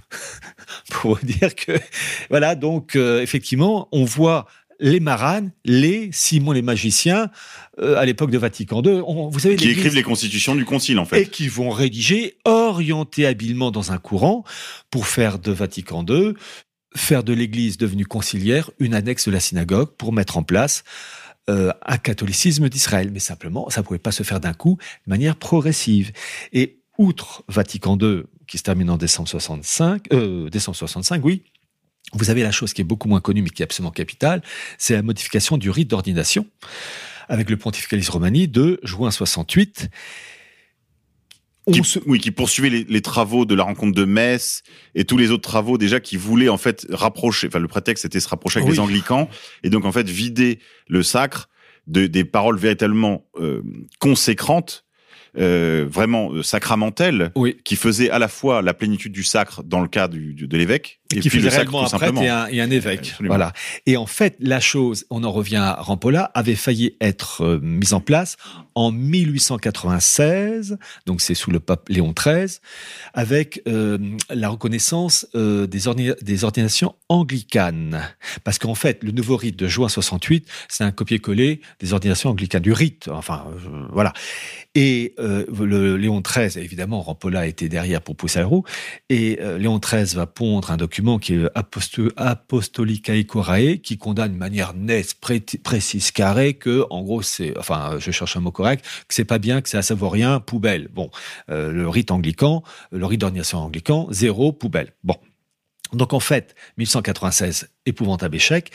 Il faut attendre 1968, vous vous rendez compte, deux tiers de siècle à peu près, euh, pour que les choses reviennent, et c'est la victoire posthume de Rampolla. Oui, parce qu'en fait, au début, il s'agissait de faire dire une fausse messe par des vrais prêtres. Oui, bah... et maintenant il s'agit de faire dire éventuellement la vraie messe par de faux prêtres. Oui, ça c'est bien plus habile parce qu'on présente les apparents de toute la tradition pure, mais avec une coquille vide de sa substance. Comme comme l'est en fait l'Église anglicane. Oui, qui voilà. est complètement invalide dans ses dans Voilà. sa transmission apostolique. Zéro. Et donc bien comprendre comment j'ai compris euh, la, le nouveau rite grâce à la réforme lurianique, avec ces fameuses kélipotes, la kélipa, la cosse, la coquille, la souillure, les kélipotes, les pluriels, au pluriel, il faut effacer les marques qui empêchent le retour du Messie des Juifs. Or, la kélipa, la souillure suprême, c'est le sacerdoce. Et le jour où il n'y a plus de prêtres et d'évêques pouvant rappeler le sacrifice du pain et du vin en corps et sang véritable du Christ, le jour où le dernier évêque près disparaît, le monde est désinfecté, le Messie des Juifs peut venir. C'est pourquoi, je répète cette chose désagréable pour certains, l'islam ne pose pas problème. Parce qu'il n'y a pas ce côté messianique et d'incarnation. Le nouveau judaïsme s'est construit en opposition euh, au catholicisme, à l'incarnation, à, ce, cet être maudit qui est ce Jésus de Nazareth qui se prétend le Messie. Quoi? Comment? C'est une pourriture qui doit être détruite. Les musulmans, eux, ils nous enquiquinent pas avec euh, un, Mahomet incarné, fils d'Allah incarné. Il n'y a pas de problème. C'est un homme et les principes de l'islam correspondent au noachisme. Donc c'est bon les gars. Voilà. Et on est sur cette euh, politique depuis, euh, ben, depuis plus de, oui, 60 ans. Et en fait, nous assistons à ce que disait la Sainte Vierge à la Salette en 1846, avec euh, donc l'apparition de Mélanie Calva et Maximin Giraud, l'église éclipsée, où on a les apparences, mais en fait, c'est un jeu d'ombre. Mais une éclipse, c'est temporaire. Donc, on se rapproche de la zone où, à mon avis, euh, ça risque de, bouger, parce qu'il n'y a pas de secret. Euh, l'église conciliaire, les hommes d'église conciliaire sont humainement cuits, pourris à cœur, et il faut que ça dégage. Et quand je dis que ça dégage, euh, je dirais qu'il faut qu'ils retrouvent euh, une utilité qui s'appelle faire de l'engrais. Je vous rappelle que vous êtes sur euh, Pourquoi tant de haine, l'émission des génocides imaginaires. On est pas mal. Euh, Pierre Hillard, merci pour toutes ces lumières. J'espère que nos amis catholiques auront mieux, mieux compris les lumières. pourquoi le, la crise de l'Église a été si difficile à combattre. C'est entre autres raisons parce que les, les gens qui se sont engagés dans ce combat, bien souvent, malheureusement, n'avaient pas compris exactement de quoi ils retournaient. Ils ont cru que c'était une crise comme une autre, une des nombreuses crises qui se succèdent. Non, il s'agissait d'autres d'autres choses, de plus que cela. Évidemment, les récapituler toutes, euh, mais il y avait plus encore que la crise du seul modernisme. Il y avait véritablement derrière cela une, une intention de détruire l'Église du Christ comme signe visible de son de sa mission messianique, condition nécessaire et suffisante à la réalisation de la venue de leur Messie, de leur faux Messie que les pères de l'Église appellent l'antéchrist dans la tradition chrétienne. Je vous renvoie à mon émission sur le sens eschatologique de nos combats sur, le, sur la figure de l'Antéchrist pour que vous compreniez véritablement comment tout ça s'imbrique avec le projet de reconstruction du troisième temple, avec euh, l'ensemble du projet euh, du Grand Israël, avec euh, la politique de Trump aujourd'hui sur la, la, question de la ville de Jérusalem comme capitale de, éternelle d'Israël, etc. Nous assistons véritablement à la réalisation d'événements eschatologiques sous nos yeux. Il s'agirait de les comprendre et de ne pas passer à côté de l'événement. Vous avez une chance extraordinaire, amis auditeurs, c'est de vivre à cette période unique. Euh, Qu'est-ce qu'on aime? Sinon de la fin, en tout cas, d'un vraiment, il y a une, on sent une tension oui. quand même eschatologique. On est à la croisée des chemins. Bon, eh bien, il faut prendre votre part de ce combat, euh, votre part sur la, la margelle du rempart, aurait dit Charles Maurras. Donc, je ne saurais trop vous engager à bah, vous engager justement, vous engager près de chez vous, à commencer déjà par soutenir cette émission, acheter le livre de Pierre Hillard, et puis plus encore, devenez, euh, je sais pas moi, délégué des parents d'élèves, euh, élu municipal, délégué syndical. Enfin, il y a mille choses à faire pour essayer d'être le sel de la terre au milieu des nôtres. Voilà, être vraiment le levain dans la pâte. Pierre, avant qu'on ne se quitte, parce que nous avons vraiment explosé les, Ah les bon compteurs. Alors euh, oui, j'ai traité dans le chapitre 4 euh, du nazisme et du sionisme, entre autres la période 1882-1933 parce que c'est ça qui euh, va permettre euh, la mise en place entre la déclaration Balfour en 1917, mais c'est surtout les relations entre les différents courants mouvements sionistes allemand et anglais avec la maison mère. Je rappelle qu'à l'origine, le mouvement sioniste mondial et allemand était dans la la même ville, à Berlin, dans le même immeuble, dans la même rue. Et que la scission s'est faite en 1920, où le mouvement sioniste allemand est resté à Berlin, et la maison mère est allée à Londres. Et j'ai étudié, en fait, que les principes du sionisme offraient des caractéristiques communes avec l'idéologie du nazisme. Alors c'est désagréable pour certains peut-être à entendre, mais je me suis appuyé sur des propos de euh, euh, spécialistes juifs américains et carrément sur des sionistes allemands qui expliquent la communion de pensée, mais évidemment avec des implications différentes. En fait, cette relation de frères ennemis, défendant entre autres les lois du sang, car je rappelle que dans le judaïsme, on est juif par la mère, eh bien, lorsqu'on voit les propos euh, du Oui, nazisme oui, pour les lois de Nuremberg, etc. Mm. Mais évidemment, euh, avec des rivalités. Et puis, euh, avec la politique euh, de colonisation de, de la Palestine, qu'en fait, le véritable auteur, ce n'est pas Herzl pour la colonisation de la Palestine, avec le sionisme, mais c'est dès 1882 une communauté juive allemande de Silésie qui a euh, lancé l'idée d'une colonisation vraiment euh, en Palestine. Et j'ai le document d'origine avec la partie en hébreu. Voilà. Bon. C'est vrai que ça remonte au moins à là. Après, je vous renverrai aux travaux de, de Youssef Indy sur la permanence, en fait, d'une sorte de métationnisme transhistorique, Oui. avec cette, cet appel, euh, même dans le- dans en l'ordre fait, religieux. c'est hein. Shimon Bar Kokhba en 132 qui est le premier à avoir lancé le truc. Et ce qu'a fait Herzl n'est que le énième épisode d'un projet multiséculaire. Absolument, absolument. Donc, euh, on aura l'occasion évidemment de revenir sur tous ces sujets avec d'autres invités à ce micro, mais euh, vous avez déjà beaucoup de, de matière dans ce, très bel ouvrage, Archives du mondialisme, euh, aux éditions Nouvelle Terre, comme je vous le disais tout à l'heure, 34,90 euros, 780 pages, 240 de la main de l'auteur et 550 d'archives, d'archives précieuses, d'archives de qualité. Encore une fois, les, la première partie se lit comme un, comme un, comme un essai, hein, bien sûr. Il y a de, il y a un cahier photo évidemment euh, au, au cœur de l'ouvrage, et puis euh, toutes ces archives euh, qui encore une fois sont très variées. Je peux vous en donner une lecture rapide comme ça, chers amis auditeurs. Alors par exemple, vous avez donc la- la- l'annexe 1 sur Jacob Frank, annexe 2 dossier du dépistage de, la drépanocytose, un autre sujet intéressant euh, sur le, le remplacisme généralisé, la hiérarchie ecclésiastique maçonnisée sous les pontificats de Jean 23 euh, et euh, Paul VI. Donc ça, c'était, je pense, la liste Pecorelli. La maçonnerie à la conquête de l'Église, The and Economist de septembre 1990. Vous voyez, donc c'est quand même très varié et ça traite de sujets très différents, mais toujours qui viennent ces, annexes viennent en soutien des explications que vous trouverez dans les quatre grands chapitres de ce bel ouvrage. Annexe 29, la dernière, Agence Reuters d'octobre 2018, Rothschild vend ses activités fiduciaires.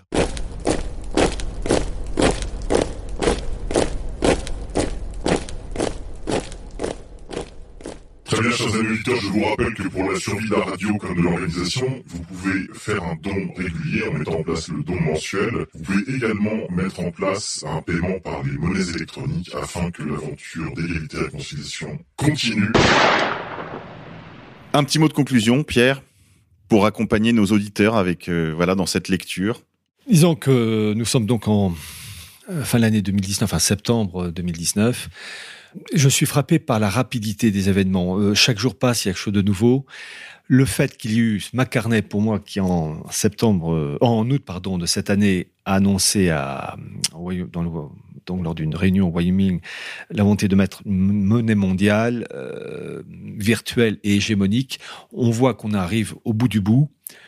J'avais mis en épigraphe dans mon livre Atlas du mondialisme, les temps sont mûrs. Ils sont vraiment de plus en plus mûrs.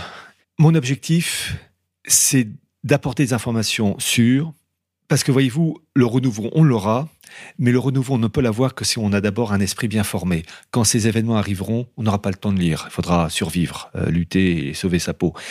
Mais pour les survivants, parce que ça sera vraiment, je crois, les survivants, avoir un esprit formé et de rappeler que, dans le cas de la France, le renouveau de la France passe par la, la destruction des principes de 89, la destruction des principes de Vatican II, pour remettre en place le modèle français né du baptême de Clovis et rappelé de manière grandiose le 21 juin 1429 à Saint-Benoît-sur-Loire par Sainte Jeanne d'Arc. Et si les choses se font de cette manière-là, là, la France a un avenir. Mais Saint-Pédis l'a promis et j'y crois. C'est vrai, chers amis, Pierre vous le dit, je vous le redirai avec d'autres mots. Déjà, Dieu premier servi et politique d'abord. Et n'oubliez pas que si on se regroupe autour d'une ferme fortifiée, alors c'est toute l'aventure capétienne qui recommence. On se retrouve le mois prochain. Je vous dis à la prochaine émission. Merci. Merci Pierre. Bonsoir C'est un ennemi Je trépasse si je faiblis Pourquoi tant de haine Comment peut-on accepter La haine. La haine intacte. La vengeance et la haine. Ce n'est pas acceptable. Je vous demande de vous arrêter. Pourquoi tant de haine